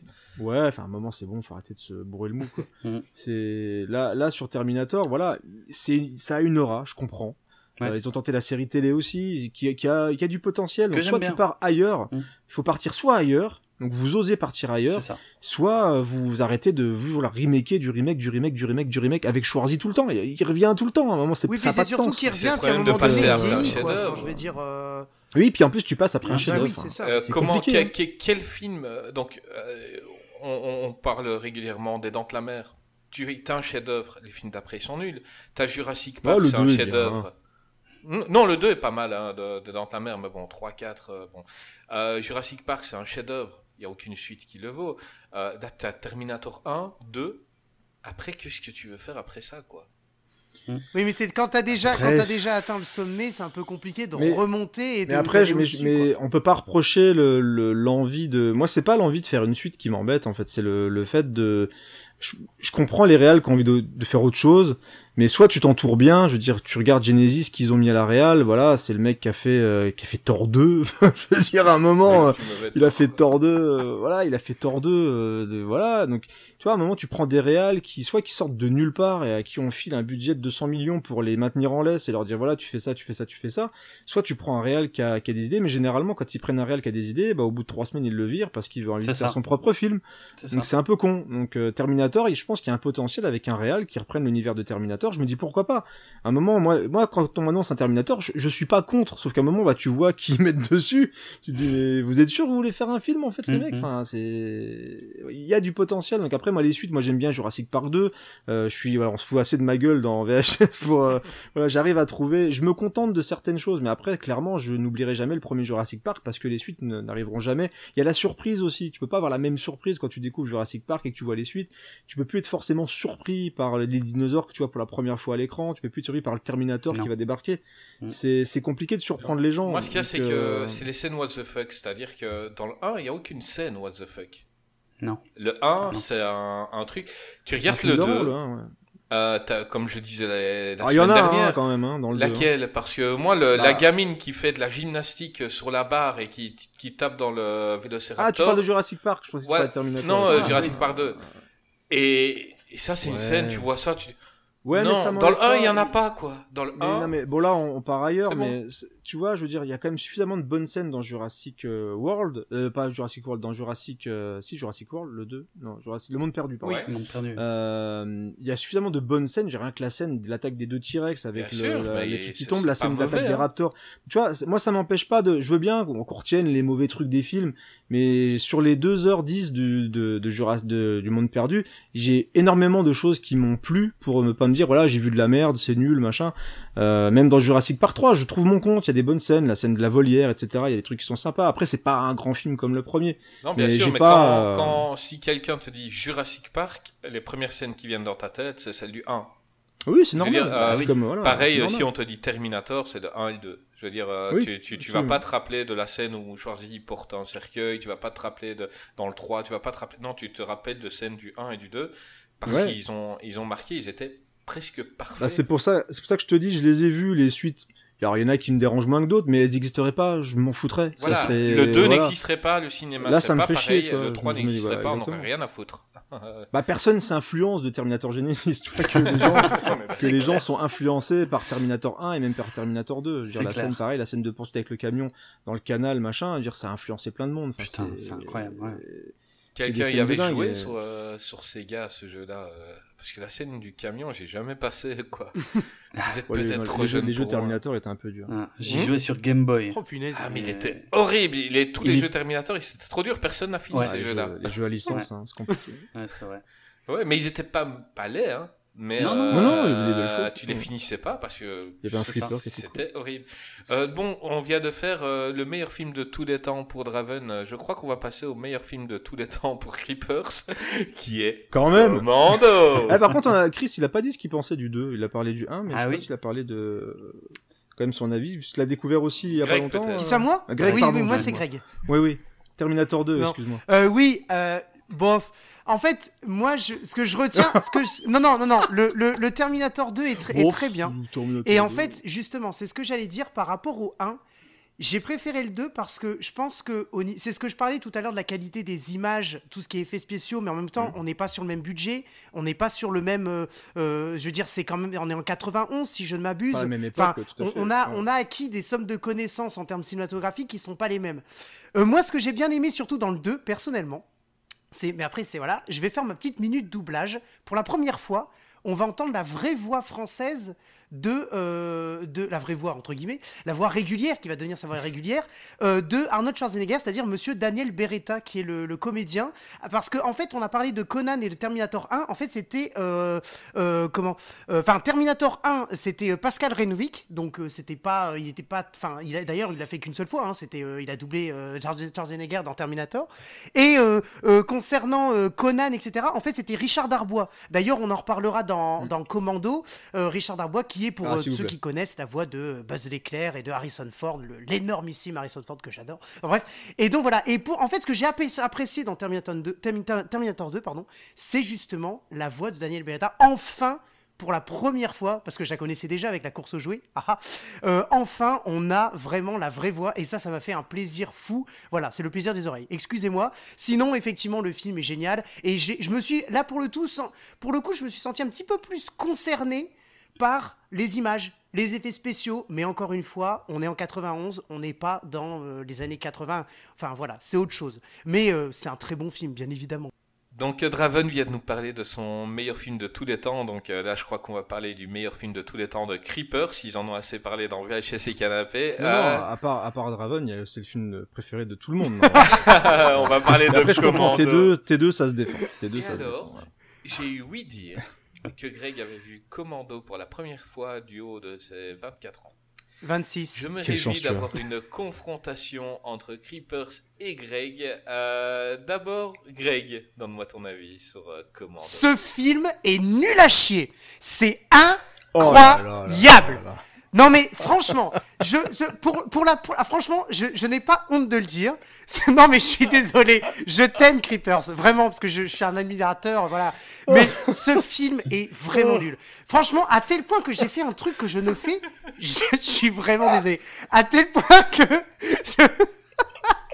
j'ai fait un truc que je ne Euh. fais jamais. J'ai regardé Allô, à quel police. moment ce film se terminait. C'est-à-dire, j'ai appuyé sur la touche, combien de temps il me restait? Et là, j'ai vu, putain, il reste, il reste une heure. Oh je me suis Mais dit, non. mais non. Mais, que- mais comment je vais tenir jusqu'à c'est la un mec fin? qui s'est tapé 40 Steven Seagal il y a pas longtemps. et des films de requins fantômes. Et il est en train de me dire.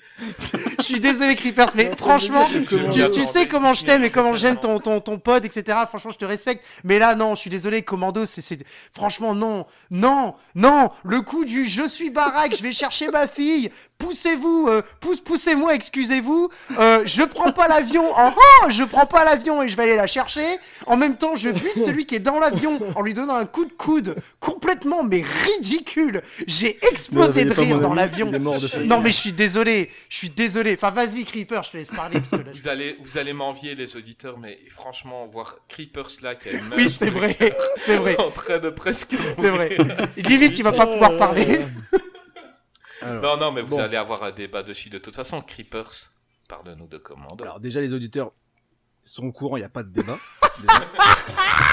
J'appellerais ça une âme perdue. Voilà, Euh, c'est mon rôle maintenant est de, de lui faire comprendre qu'il n'a pas compris. Oui, probablement, je n'ai pas le compris le message d'amour et Par de contre, je paix pense qu'on n'a de- pas regardé le même film. Du coup. Alors non, je confirme. Je confirme qu'on n'a pas vu le. Il a regardé le- Commando le- de le même 1962. film. Ouais, lui, il a regardé la version euh, turque. C'est ça. euh, la version euh, italienne. Parce qu'il y en a, il y en a plein hein, des commandos euh, italiens. Avec Arnold Alors. Comment, comment, comment dire Donc j'ai j'ai dit tout à l'heure que Commando c'était un de mes premiers films d'action, même tout court, un des premiers films de, de Schwarzy que j'ai j'ai vu petit. Et en fait, euh, j'adore par-dessus tout Commando. Je prends un plaisir, mais euh, pff, à chaque fois. C'est mon film, au moins une fois par an, je suis obligé de voir Commando. Alors là, ce que je ne comprends pas, et je vais être très honnête avant de... Bon, on sera sérieux deux Oui. minutes. Je disais que t'avais vu des films de Steven Seagal, mais moisissimes, filmés au caméscope avec euh, avec un moignon À dans le l'épaule. et... Ah non mais et, et là tu et là tu me dis que comme Commando qui, qui dure une heure et demie, qui a pas trois secondes de, de relâchement, où il y a des vannes toutes les trois secondes, où c'est, où je, enfin voilà, il y, a- des trucs tellement improbables dans Commando. Je dirais à un moment, t'as la scène d'ouverture où il porte un arbre, t'es obligé d'être amoureux. Un moment, il y a, Le quoi. Alors, moi, moi j'ai explosé de rire à cette, euh, à cette, euh, avec cette la, scène-là. bah, mais, mais, mais non, mais c'est normal. Il est en Mais mode oui. beau gosse avec son bras, son C'est- arbre sur l'épaule. mais C'est c'est on, on est sur le film réganien euh, au summum quoi. C'est le- pour moi c'est la représentation complète du film d'action des années 80. C'est-à-dire que Mm. t'as un mec qui est un super héros, qui a pas de cap, qui a rien, qui, est, qui a juste un Marcel voire même un slip. À un moment euh, et, qui et quand il pagaie, il a tellement tous les muscles qui bougent que tu te dis mais je savais même pas que ce muscle-là existait. Quoi. C'est et non non mais ce film alors déjà jeune c'est un kiff parce que pendant une heure et demie c'est de la bastonnade, c'est des fusillades, c'est des poursuites, c'est tout ce que tu veux et c'est des vannes mais mortelles. Je connais ce film par cœur, je connais les punchlines par cœur. Et euh, on avait eu donc quelques films de, de, de Schwarzy, mais on a eu là dans ce dans ce film-là le côté vraiment la, la vanne, la baston, tous les trucs. T'as des séquences quand même de ouf. La scène du centre commercial, enfin, il, il arrache quand même une cabine téléphonique à main. D'habitude, un gars, il- on Euh, veut pas qu'il téléphone, on arrache les câbles. Et ben non, lui, Non, il mais arrache la c'est- cabine téléphonique. Non mais surtout qu'il arrache la cabine ça, téléphonique et le mec il est à l'intérieur quoi. C'est ça qui est. C'est pas c'est Bah pas oui, juste le mec bah, il, arrache avec juste la structure quoi. Le mec reste dedans, il la mais- met et puis après pas de soucis. Alors il commence à se bastonner avec les policiers, il y a pas de problème. Vas-y que je te les je te les tout. Alors en fait le mec il ne donne même pas des coups, il donne des gifles. Genre toi tu passes par là, toi ici. Enfin c'est incroyable. Non mais franchement ce film, je pense que jamais de ma vie je me suis dit mais Grégoire qu'est-ce que tu es en train de regarder, s'il vous plaît? Est-ce que, est-ce que, alors j'ai appuyé sur la touche, j'ai appuyé sur la touche pour voir combien de temps il reste. c'est un gars qui a vu Ghost Shark. Je réitère mon annonce, donc euh, je cherche, si vous, si vous êtes podcasteur et vous écoutez cette Ah, émission, je cherche. Et, et là, et là, bon, je, l'avais déjà dit, on a, on a fait quand même un podcast de deux heures et quelques sur Commando. Commando, c'est, moi, je rigole avec ça, mais ça fait partie. de- Je l'aime vraiment le film, mais il faut l'aimer pour les bonnes raisons. C'est-à-dire que je vais pas te dire que Commando c'est Citizen Kane ou ou, euh, ou Shining ou tu vois, c'est que on, on est sur un film qui euh, a changé sa fin. Parce que euh, le, le Real a vu Rambo 2, il a dit il faut, qu'on fasse plus de morts. Faut qu'on fasse C'était le plus de record morts de mort à Je l'époque. crois que c'est ça, 2. oui. Donc, voilà, donc il a, donc il a fait une dernière demi-heure où euh, le mec se prend pas une balle, genre à un moment il se prend une grenade, il fait juste. Oui il, se... il se relève peinard. On, on est sur un film ouvertement avec un, un message euh, homo-érotique euh, de, de Oh, ouf. putain, ouais. Euh, on a un méchant qui a été changé au dernier moment, qui a une côte de maille trop grande pour lui, Oui. euh, qui est juste, qui ressemble à Freddie Mercury. Enfin, à un moment. Mais, mais en même temps, t'as une énergie dans ce truc. Euh, toi, c'est- t'as pas des cadres de dingue, c'est pas filmé avec des plans de ouf. mais on est dans un vraiment un pur film d'action. Euh, qui, qui de A à Z te raconte l'histoire bah, d'un père qui va aller euh, sauver sa fille, il va faire n'importe quoi et il va arracher le siège d'une voiture, il va il va pendre un mec au-dessus du vide et avec des punchlines de ouf. Non mais vraiment, c'est moi je, je suis en kiff absolu devant devant Commando et clairement si un soir j'ai un j'ai euh, Laurence d'Arabie qui fait 3h30 et Commando dans la main, bah je vais lancer Commando quoi parce que je sais très bien euh, ce que je vais voir et voilà.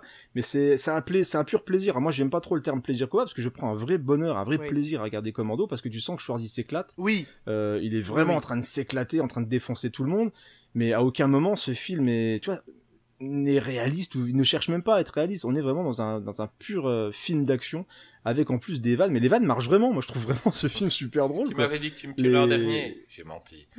oui. Ah mais c'est génial. C'est parfait. C'est- quand il se bastonne avec le, le avec Bill Duke dans, dans l'hôtel euh, Oh, putain, et qui dit ouais moi les bérets, les bérets verts j'en bouffe euh, j'en j'en bouffe un tous les matins au petit déjeuner. J'en ai fait un body pour mon fils tu vois c'est c'est moi je trouve ça je trouve ça mortel. Enfin et, et on a vraiment le Schwarzy détendu qui balance des, des vannes n'importe comment quoi Genre, c'est Moi, je kiffe le, la scène du, du Danse Mais gamin, j'avais vu gamin et c'est vraiment une scène qui m'avait marqué. Donc, je, je sais plus si je l'ai raconté dans le podcast Commando, mais peut-être. J'ai une anecdote qui est, bon, qui est marrante du coup, mais qui est très, qui est très personnelle. C'est que euh, donc euh, au moment où on s'est marié avec ma femme, donc il a fallu faire le voyage de noces. Et je lui dis écoute, moi je m'en fous. La seule chose que je veux, c'est arriver en hydravion comme dans Commando. je, te, je te jure que Ah, ça il va. est donc, trop puissant donc du coup, du coup, on est parti Greg, en tu vacances. comprends pourquoi il, il ne reviendra plus jamais dans le Ah, podcast. mais même c'est son... exceptionnel, il Même assume même ligne jusqu'aux noces de Ah, mariage. mais- et, quand je suis, et quand je suis descendu de, de, de l'hydravion, j'avais la musique de Commando qui est dans les oreilles et je suis descendu euh, de l'hydravion Trop tranquille. bien. Euh, c'était euh, mon slip kiff pour le voyage de noces. J'étais pas en slip encore, Ah, parce que dommage. pas dans la vie. Mais c'est Voilà, j'étais pas excellent. encore à l'aise. Mais euh, non, non, j'aime vraiment et j'en parle tout le temps. Enfin, dès que je croise un mec que je connais pas, qu'on parle de cinéma, je dis écoute, tu, tu regardes Commando. Quand on fait une crémaillère, j'apporte un DVD ou un Blu-ray de Commando parce qu'il faut une maison avec le Blu-ray de Commando. Enfin, c'est un film qui, euh, Quel qui- génie. mais qui peut sauver le monde. Tu regardes Commando, t'es heureux à un moment. Enfin, sauf toi, je, voilà, à un moment, je suis un peu, un peu déçu. Mais je, j'arrive, non, mais j'arrive pas à comprendre qu'on me dise que c'est nul à chier parce que, putain, il porte un tronc d'arbre, quoi, à un moment. Je sais pas. Mais oui, Il- mais en fait, c'est ça, en fait. des- En fait, si tu veux, moi, je pense. Il nourrit des biches. Pour, pour- pour être sérieux deux minutes quand même, en fait, je pense que avec mes yeux de, de Troisième Guerre 2021 et de 26 ans, c'est ça en fait que je trouve que ça passe plus aujourd'hui et on aura l'occasion d'en d'en reparler avec un, avec un film euh, plus tard qui est un petit peu le- la critique de ce type de héros-là. Euh, en fait, euh, les héros qui sont en Marcel ou pas, en fait, même pas, ils en ont même pas, euh, qui ont les gros muscles, euh, tout ça, c'est euh, ça, ça, gars, ça passe pas plus. si- Enfin, en tout cas, moi, je, c'est pour ça que j'ai pas vraiment accroché, en fait, parce que c'est, enfin, excuse-moi, mais la scène finale où il arrive, il fait péter toutes les maisons une par une. Il y a 100 mecs qui sont en face de lui. Il y en a pas un seul qui est foutu de lui mettre une balle dans son épaule pour que finalement il se, il se, il réussisse à dire oh dans un buisson. Excuse-moi, mais je crois qu'il y a un problème. Ah, Alors c'est soit de des Stormtroopers, parce que les. Stormtroopers sont doués aussi dans Star Wars pour louper les cibles, soit euh, c'est des mecs qui se sont foirés au casting. Enfin, je suis désolé, mais non, non, il y a, il y a- le mec, il a, il a 100 mecs, le mec il arrive avec ses deux, avec ses deux mitraillettes, il les nique tous. Mais sans problème. Ah, Ça a été, ça a été parodié dans Outshoot 2, hein, ça. Ah oui, non, mais. Bien Et il y a un truc qui m'a fait, il y a un truc qui m'a fait mourir de rire, c'est toutes les maisons explosent. Et à un moment donné, il y a même la tour de garde qui explose. Il n'avait pas posé de bombe à cet endroit-là. Il y avait pas, il y avait Elle pas de peur, bombe. Comment elle explose Non, mais Mais c'est génial peu, par la pensée. Elle explose par la pensée. potentiellement, sa fille est dans une des, potentiellement, sa fille est dans une des, des C'est ce que j'allais dire, ouais. C'est ce que j'allais dire. Le mec il fait exploser tout, mais sa fille il sait pas où est-ce qu'elle est. Non, il fait, il fait péter tout sauf la maison principale. Oui, c'est vrai. Oui, on ne sait jamais. Peut-être qu'ils ont dit, mais là, dans la cabane, c'est comme quand la femme tire euh, J'adore la scène du lance-roquette, quoi. Mais il est, il est donc dans un fourgon blindé et la femme euh, tire au lance-roquette, mais d'abord elle le tenait à l'envers, donc ça pète. euh, un Oui, ça c'était drôle. J'avoue que ça c'était Et très puis elle drôle. tire dessus, mais- Je me suis bien marré. Mais autant ça fait tout péter euh, quand elle tire en arrière, mais autant quand elle tire sur le fourgon où il y a Schwarzy, ça fait juste péter la roue. Oui. J'adore quoi. Alors, euh, on n'a pas eu euh, l'avis de notre ami Draven euh, là-dessus. Effectivement, je voudrais euh, apporter un tout petit peu de nuance, mais je vais commencer par un aveu, un aveu très très très honteux, euh, parce que je suis passé à côté de Commando pendant très longtemps euh, pour une raison débile. C'est, j'étais persuadé de l'avoir vu, alors qu'en fait je l'avais pas vu. Euh, C'est pas mal ça. Je- que- Écoute, c'est valable. Non, mais moi, moi, moi, j'accepte.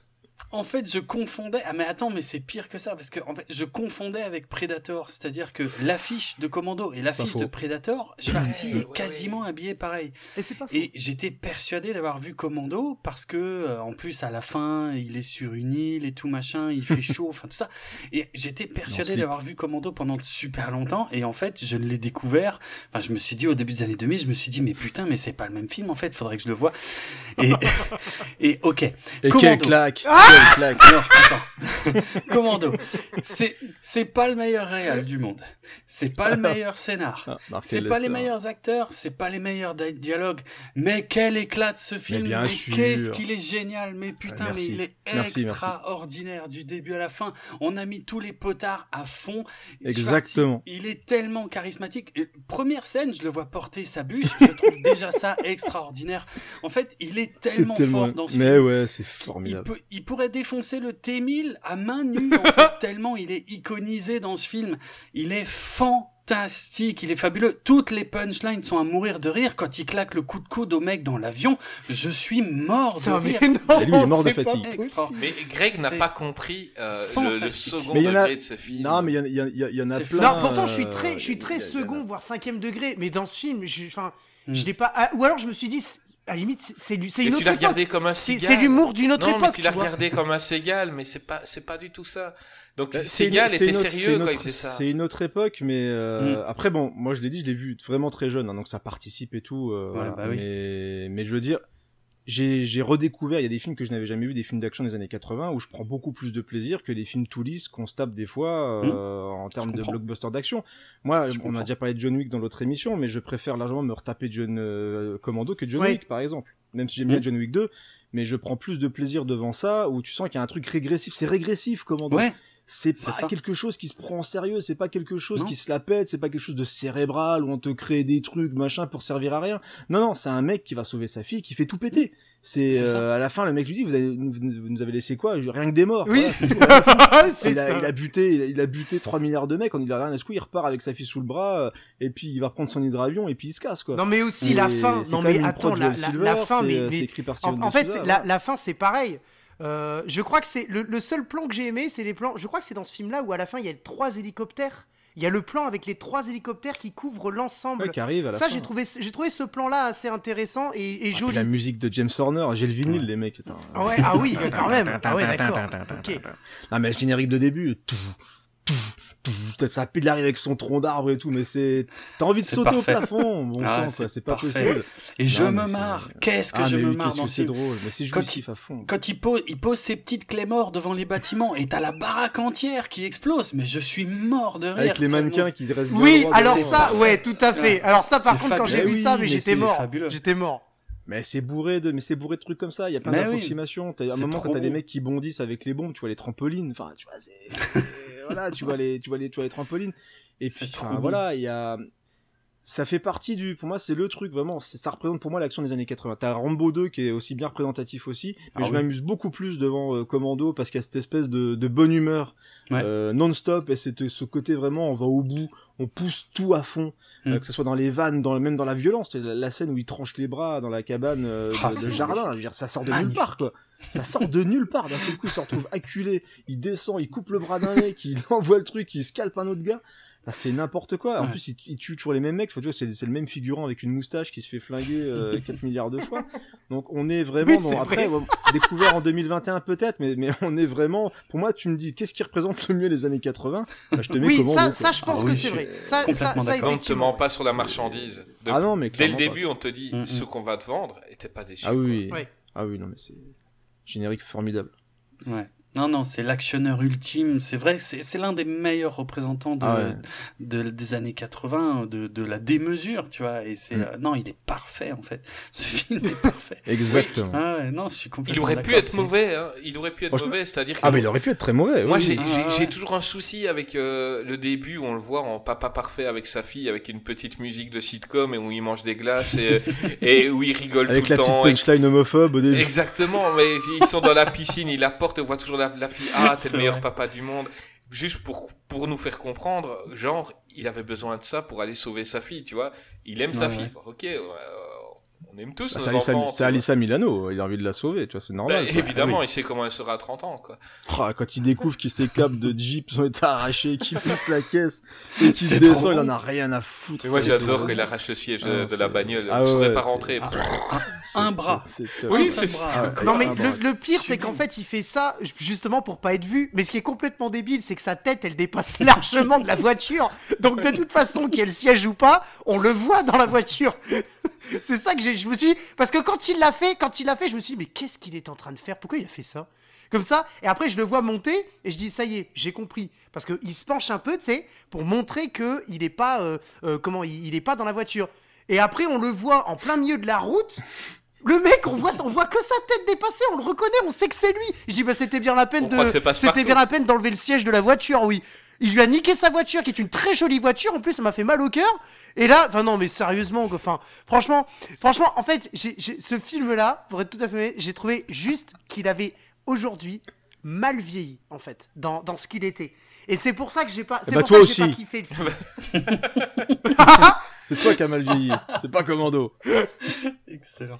Tu peux pas, Alors, euh, me prêter un, mais des membres de VHS et Canapé pour la suite euh, des prochaines émissions Ouais, c'est une bonne idée. Non, mais après, c'est un- c'est intéressant de de- d'entendre des avis sur des films. Après, c'est des films qui, qui sont très marqués, hein, donc euh, voilà. Bah écoute, on a tous ouais. connu ça, c'est-à-dire on a tous des parents et t'as ton père qui te donc euh, moi je suis génération 80 et puis t'as ton père qui te montre un film et qui, qui l'avait marqué quand il avait 16 ans et, et un film de 1965 et, euh, et lui il a les yeux qui brillent devant et toi tu vois le film tu es là mais non c'est pas possible tu t'emmerdes.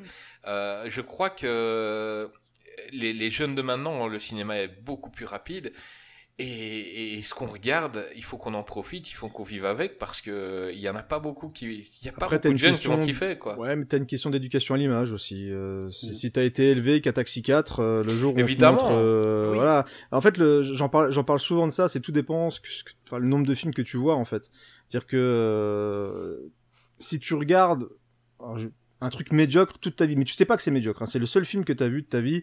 Tu continues machin, et si, un- enfin, si tu commences à voir un peu d'autres choses, bah tu vas te rendre compte peut-être que ce que tu appréciais énormément est peut-être moins bien que tel ou tel truc. Bien Donc sûr. après, euh, voilà, c'est si des fois si mon père regardait, bah c'est avec lui que j'ai découvert Steven Seagal. Steven Seagal, je, je- c'est pas des grands films, tu vois. Donc euh, voilà, même que tu l'aies vu dans les années 80 ou en 2021, euh, je veux dire un film de Steven Seagal, ça reste quelque chose d'assez particulier. On a fait des, des plus ou moins bons, mais euh, après t'as un- voilà, t'as des films qui sont quand même marqués dans leur époque et je pense qu'on parlait de la course aux jouets, la course aux jouets en l'ayant revu, ça a quand même vachement vieilli aussi. Pourtant je l'ai connu aussi à l'époque, mais ça a Ah vieilli oui, quoi, tu vois. Le Commando, ça m'éclate toujours. Bien sûr. Ouais, par exemple, tu prends, tu prends le cinéma de maintenant qui essaye, donc euh, je parle pas des taxis 4 et tout, mais qui essaye d'être plus réaliste. Euh, moi, je prends plus mon pied en regardant euh, la scène de, de fin de Rocky 4 que, que du dernier Creed qui est beaucoup plus Ah oui. réaliste, qui est bien mieux filmé, qui est, qui a, il y a même un plan séquence, un moment qui est vachement long, euh, ça tourne autour des deux, on a l'impression qu'ils se mettent des vrais coups. C'est bien foutu, tout ce que tu veux, mais au niveau kiff, Euh, la scène continue Yvan Drago, moi je, je, je, suis fan. Et les jeunes qui maintenant ont accès à plein de vidéos, qui peuvent voir tous les matchs de boxe, qui peuvent voir tout, ils vont voir maintenant la scène contre euh, contre Ivan Drago, ils vont peut-être dire ouais putain, euh, on bah, sait bien que le mec qui ramasse, il devrait mourir, il devrait être mort après. Les boxeurs de l'époque rigolaient déjà dès le premier Rocky. oui, bien sûr. Là, on est dans du cinéma, c'est un peu comme si tu regardes, euh, enfin, de, la BD ou machin. Après, c'est tout dépend de l'ambiance que tu donnes à ton film. L'ambiance décrite n'a rien à voir avec l'ambiance de, Rocky IV non plus. Ouais, c'est censé se passer quand même dans le même univers, donc. Euh... Ouais, mais après tout dépend. En fait, tout dépend de ce que tu cherches dans le film. C'est-à-dire quand tu regardes Commando, je recherche pas la même chose quand je regarde Commando que quand je vais regarder, euh, je sais pas, Full ah oui, bien sûr, tu vois, bien sûr. C'est pas, ouais, je suis pas dans la même, euh, je me place pas dans la même position en fait c'est Creed et Rocky. Après Creed, voilà, moi je, je, sais pas forcément un truc que, enfin, j'aime pas trop les films Creed par rapport à, par rapport au Rocky, mais ils ont, ils ont, ils tendaient vers quelque chose qui reprenait un petit peu vraiment les premiers Rocky.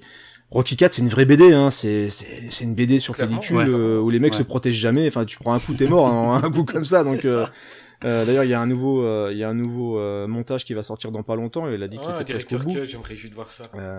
et on verra bien, mais tu cherches pas la même chose. Déjà entre Rocky 1 et Rocky 4, tu peux détester le 4 après avoir vu le 1. Hein, ça n'a rien à voir. Oui, évidemment. Non, je parle de kiff.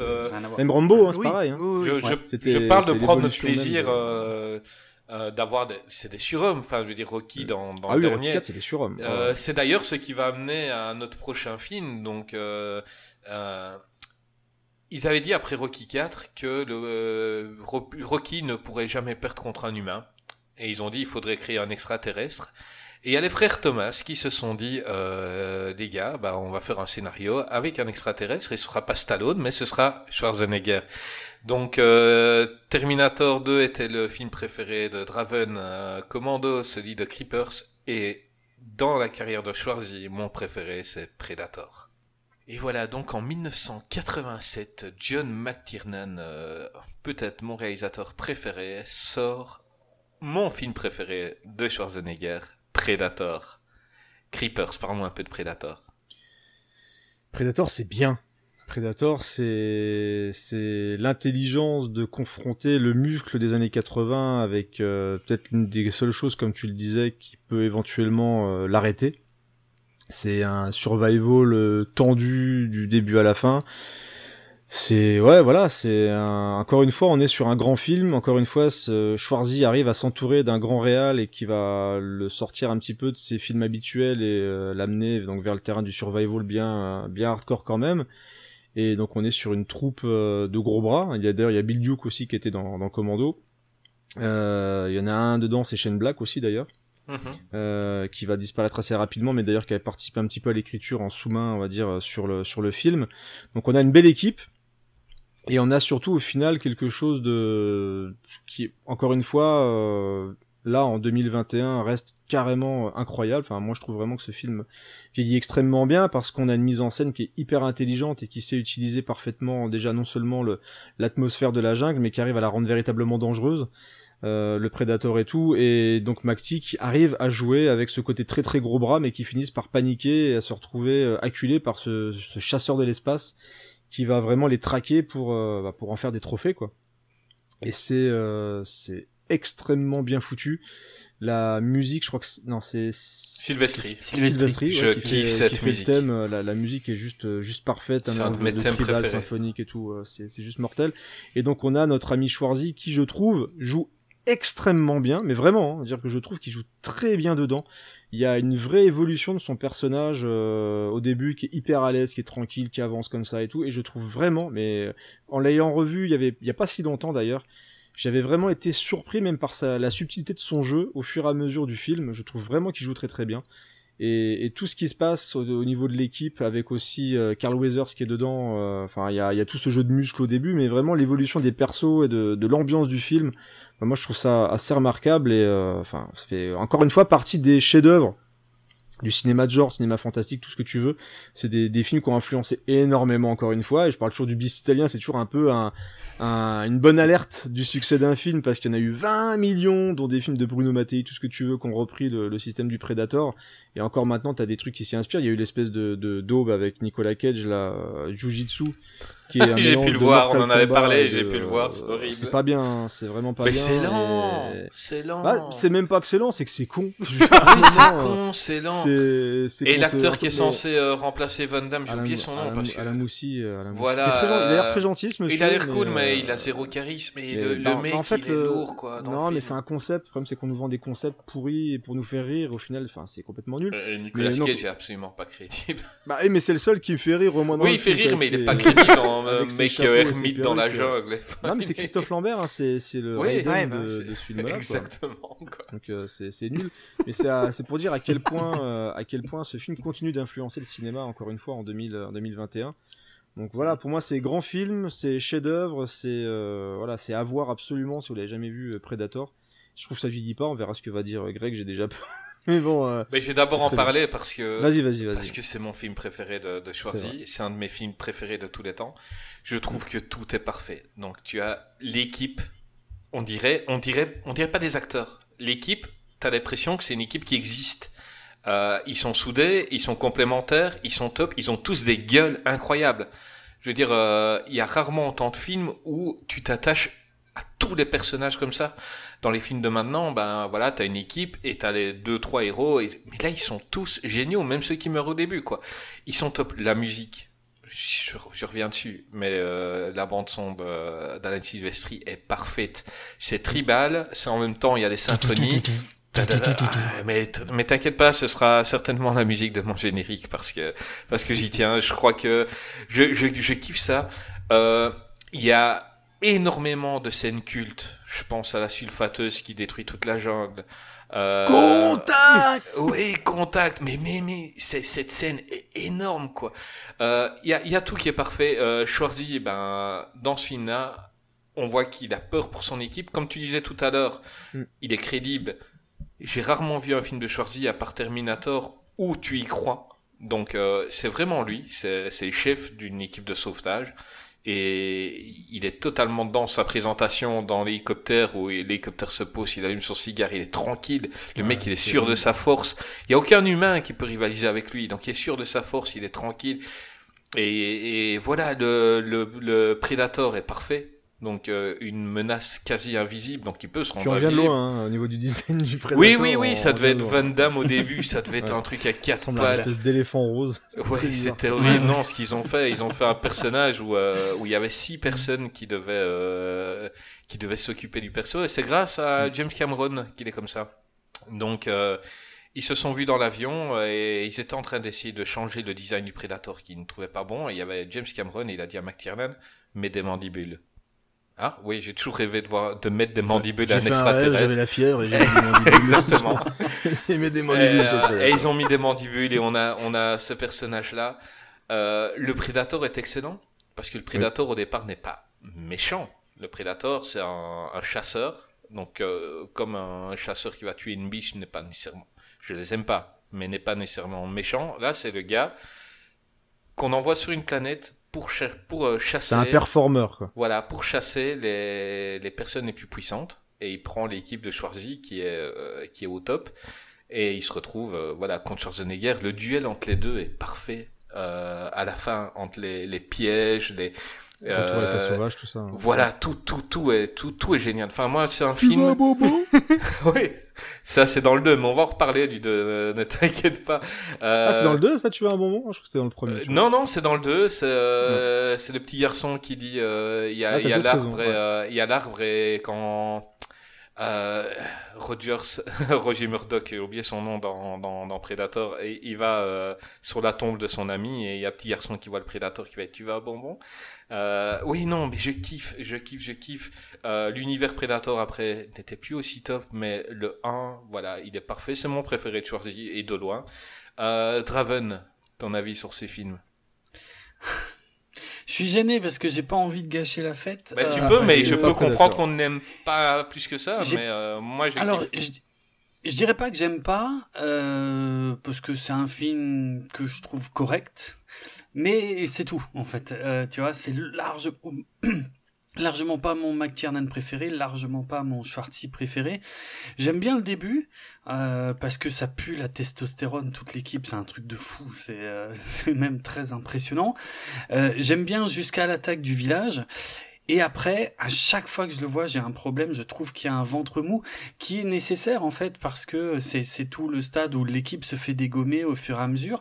Mais je m'ennuie en fait. Tu Je m'ennuie devant cette partie. Ouais, je m'ennuie devant cette partie. Par contre, la dernière demi-heure, quand c'est vraiment euh, le, la confrontation un contre un, ça, je, je trouve extraordinaire. Je, je, je suis super fan. Mais il y a tout le milieu où je décroche à chaque fois. en fait. Mais t'as le Voilà. droit, euh, t'as le droit. Maintenant, bon, Mm. j'ai, j'ai plus jamais t'inviter. On est conscient. On est- Euh, mais euh, tu as, tu as totalement le droit de ne pas surkiffer Predator. Euh, Greg, tu as découvert euh, Predator il y a quelques jours seulement. Je l'ai découvert Bon, avant pour, euh, avant pour notre amitié, Je- pour notre amitié euh, future, il est important que tu nuances son avis. Vas-y, dis-moi. Alors, euh, non mais en fait, ce que j'ai trouvé incroyable dans ce film, et c'est pour ça que j'ai aimé ce film, parce que à la base, le début du film, je me suis fait chier, très clairement, je le dis, direct. J'ai trouvé le début. Là, pour le coup, c'est l'inverse de, de, de, Draven. C'est-à-dire que j'ai le début, comme d'habitude, Schwarzy, ça pue la testostérone. Le mec, il arrive, il, est- il te défonce un village, il libère une prisonnière, mais en fait, il la capture, il sait même pas qui c'est. Enfin bref, on comprend rien du tout. Euh, Enfin, ils sont au Guatemala, enfin bref. hein. Franchement, je trouve. Ouais, vas-y, dis-moi. Si je peux me permettre, en fait, le début du film est fait exprès. euh, Oui. Pour moi, dans ce Oui. sens-là. Je l'ai Parce que compris justement, après, en ce, qui est, ce qui est là, tu parlais tout à l'heure que c'était allait euh, avec euh, avec euh, parce que je pense que tu parlais de Last Action Hero où il va, dé- dé- va dire un peu déglinguer l'image des héros des années 80. Il le fait déjà avec Predator en fait, et c'est ça qui est intéressant pour moi, c'est de Carrément. montrer justement cette surpuissance euh, avec l'attaque du village qui est très. D'ailleurs, c'est même pas Macti qui la tourne cette scène-là, c'est euh, C'est euh, l'équipe le- de l'agence Oui. Ouais, Ouais, ouais. celui qui a fait euh, Ouais, aussi a air, euh, vrai. Dark Angel euh, avec euh, Dolph Lundgren. Enfin voilà, c'est Craig Air. Baxley, je crois qu'il a, Ouais. a tourné. Et, et tu sens cette volonté d'aller vers le film d'action 80 très bourrin où ça tire Ouais. dans tous les sens, où il y a des explosions et tout. C'est et c'est pour montrer justement cette puissance et ce contrepoids avec le Predator où d'un seul coup le Predator va rentrer en jeu et en les voyant attaquer ce village va se dire tiens il y a peut-être quelque chose à faire avec eux et c'est parti on va les, cha- les chatouiller un petit peu et puis là il y a une vraie confrontation qui va arriver. Donc ce, ce côté années 80 tu, tu le ressens là-dedans mais est, est volontaire Oh oui, complètement. euh, dans, dans Predator. euh, Complètement. le, le coup de, le- du muscle, le coup du cigare, on le voit alors que le film soit la, scène dans le dans l'hélicoptère où ça se balance des vannes de cul et tout. Voilà, on est vraiment sur les gros machos qui sont là pour en découdre. Ils parlent de leur divorce, ils parlent de- des vannes de cul, tout ce que tu veux. Donc on, on est vraiment sur la, la team, euh, voilà, la team Ouais, de, de gros badass. euh, Ils ont montré qu'aucun humain ne pouvait le résister, donc ils arrivent à, ils, Mm. ils sont combien? Ils sont 8, je pense, et, et un village euh, avec euh, avec 50 ennemis, ils tiennent pas- ils tiennent pas contre eux. Non, non, puis Et- ils vont vraiment, on lance grosse grenade, grosse patate, on glisse, on atrophe, on, on, on se fait vraiment tous les mecs tranquilles. Donc c'est- c'était cette volonté de montrer un groupe puissant d'Américains qui débarquent et qui, voilà, c'est film d'action années 80, quoi. Oh oui, complètement. Vas-y, Greg, continue. Complètement. Et non, non, mais et en fait, je l'ai compris après ça. Ces premières minutes où je me suis fait chier, j'ai compris en fait que c'était juste pour montrer qu'ils étaient trop forts. Bon, après, que tu te fasses chier, c'est moi, je comprends pas. Que je que ça- non, parce mais que c'est voilà, parce que si tu veux, que on a je compris qu'ils étaient forts, machin. Schwarzenegger, il est toujours fort, euh, il arrive dans Commando. Non, je te taquine. Mais, euh, mais non, non, mais c'est vrai, on a, on a compris. Mais là où j'ai commencé réellement à être immergé dans le film, parce qu'on n'a pas parlé de l'immersion du spectateur, on est au centre de la jungle avec eux. Et en fait, ce qui est ça, là où j'ai trouvé incroyable, c'est le moment où il y a le premier mort parmi l'équipe qui a été tué par la forêt. Alors ça, j'ai adoré. La forêt, alors, parce qu'en en fait, elle parle espagnol, hein, c'est la Gievo, la, la selva, c'est la Gievo, ça veut dire la forêt, la prise. Et, euh, et elle dit, d'ailleurs, elle parle pas, enfin, elle fait style de pas parler la langue, et après, elle parle un petit peu la, la langue américaine. Mais la, la femme qui est avec eux, elle a tout vu. Et on, on, on comprend pas ce qui se passe. Nous, on l'a vu, spectateur. Enfin, on n'a pas bien vu d'ailleurs, on a un petit peu vu. Non, non, même Ouais, on n'a pas, on n'a pas bien vu. On a- D'ailleurs, on- ce qu'elle dit, elle, c'est un petit peu. Elle a raison, c'est la forêt, la prise. On sait pas ce que c'est. C'est un truc bizarre. Ouais. Et l'autre, il y, a- il y a un personnage que j'ai adoré, c'est celui qui est superstitieux, qui touche toujours sa médaille. Je sais plus comment il s'appelle. Ouais. Il est, il est excellent. euh, Exceptionnel. Exceptionnel. Et effectivement, effectivement, euh, euh, lui, il sent qu'il y a quelque chose qui va pas. Un- ils affrontent un ennemi qu'ils connaissent pas. Et en fait, tout ça pour dire que j'ai adoré. Il y a un truc que j'ai adoré dans ce film, c'est le jeu d'acteur de Schwarzenegger. Au départ, c'est le mec qui Ouais, déploie tout. Euh, c'est euh, voilà, euh, il est voilà, il est plus fort, très clairement, avec son équipe. Et petit à petit, il a peur, il a peur, et son expression de visage est incroyable dans ce film. Son charisme aussi, mais c'est surtout son, son expression sur son visage, quoi. Il a de plus en plus peur. Et ce que j'ai adoré, c'est qu'à la fin, il se transforme lui-même en prédateur. Parce qu'il a, il a, il a de la boue sur lui il a du, il, se, il se, il se maquille. Enfin, et en fait. Bah, il est obligé de réfléchir. Mais, oui, mais, mais pourquoi? Parce que. Il s'est rendu compte que le prédateur euh, ne voyait que des, hmm. euh, que, que, la chaleur humaine en fait, donc il se, hmm. il se roule dans la boue pour ne pas être vu. Ouais, mais ouais, mais au-delà de ça, ce que j'ai adoré, c'est la métaphore. En fait, il devient lui-même le prédateur pour tuer le prédateur. C'est ça que j'ai adoré à la fin du film. J'ai trouvé ça juste génial. Quand il marque son territoire parce que c'est un peu la métaphore en fait de, de, de, l'animal qui marque son territoire en, en, criant en, euh, euh, en, jetant du, du, du feu euh, en, essayant de l'attirer justement dans ses pièges. Enfin j'ai trouvé en fait j'ai adoré la fin de ce film parce que je me suis dit je me suis vraiment pris une claque à la fin et c'est là où j'ai compris à la fin ah mais oui en fait le début je me suis fait chier parce qu'il voulait montrer qu'ils étaient super puissants mais en fait non. Euh, finalement il est le seul survivant la femme elle est partie rejoindre l'hélicoptère enfin tout ça. Mais en fait c'est ça que j'ai adoré Get to the mais c'est en fait ce que j'ai adoré dans ce film c'est Schwarzenegger en fait. Et c'est incroyable parce que j'aime pas du tout cet acteur mais alors là dans ce film j'ai adoré. Enfin franchement oui oui. Voilà Moi, ce que j'adore, c'est les à côté sur ce film. Donc, quand on entend un peu les anecdotes de tournage. Ah euh, oui, oh là là. Euh, déjà, bon, c'est une équipe de gros bras, ils se cherchent, mais ils faisaient ça pareil en vrai. Et il y avait une anecdote géniale, donc c'était euh, l'acteur qui joue, j'ai oublié son nom, celui qui joue avec sa sulfateuse. Il pensait avoir des bras. non, pas C'est Jesse Ventura. Voilà, Jesse ah, Ventura, oui, c'est un ancien catcheur. Ouais, exactement. Et il pensait avoir des bras plus gros que Schwarzy. Et il hmm. demandait à la couturière euh, de faire une, la même tenue que Schwarzy. et Schwarzy allait le trouver, elle trouvait la couturière, il, il connaissait euh, ce qu'il avait dit, et il disait euh, Fais-lui plus court. Et le gars qui pensait avoir la même tenue que Schwarzy disait euh, ouais je suis plus balèze que lui parce que ça me sert ça me sert mais en fait c'était pas vrai du tout quoi.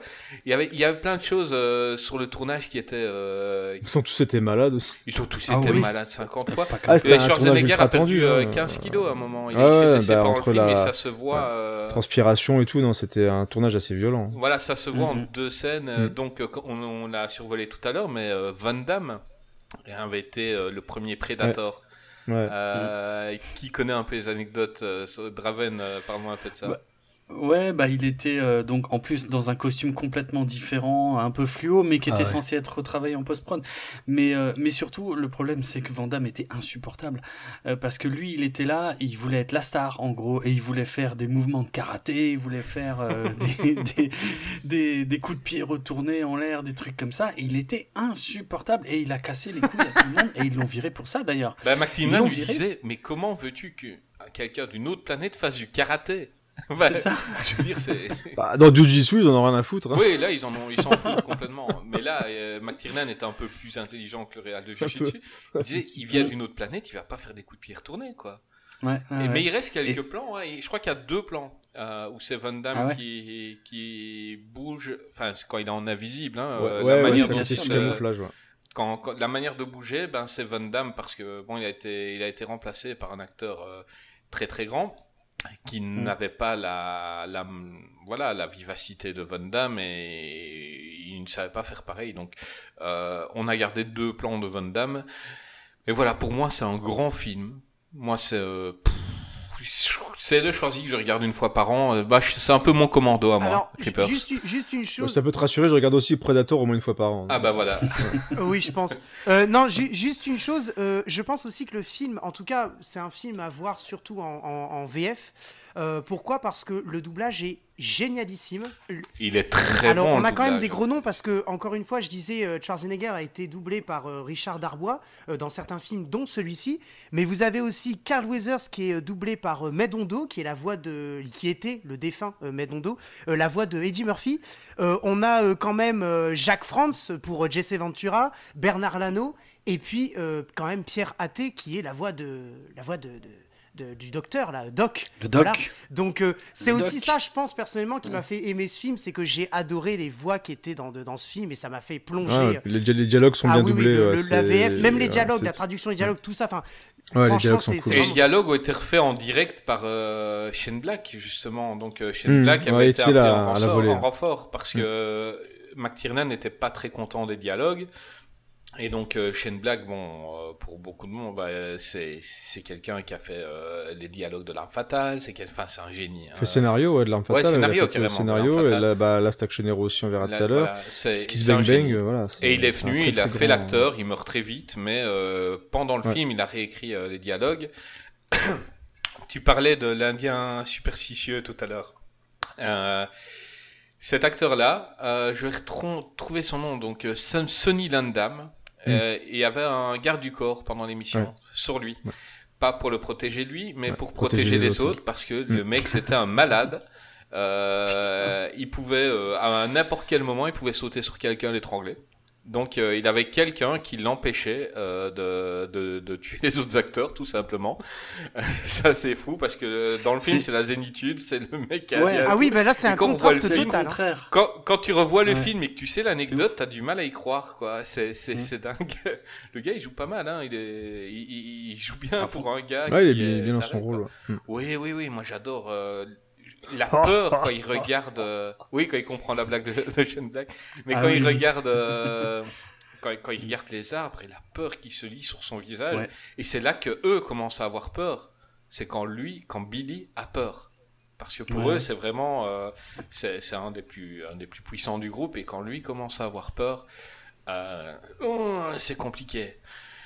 Maintenant, on va faire une petite pause et euh, retrouvez-nous dans notre deuxième partie consacrée à Arnold Schwarzenegger.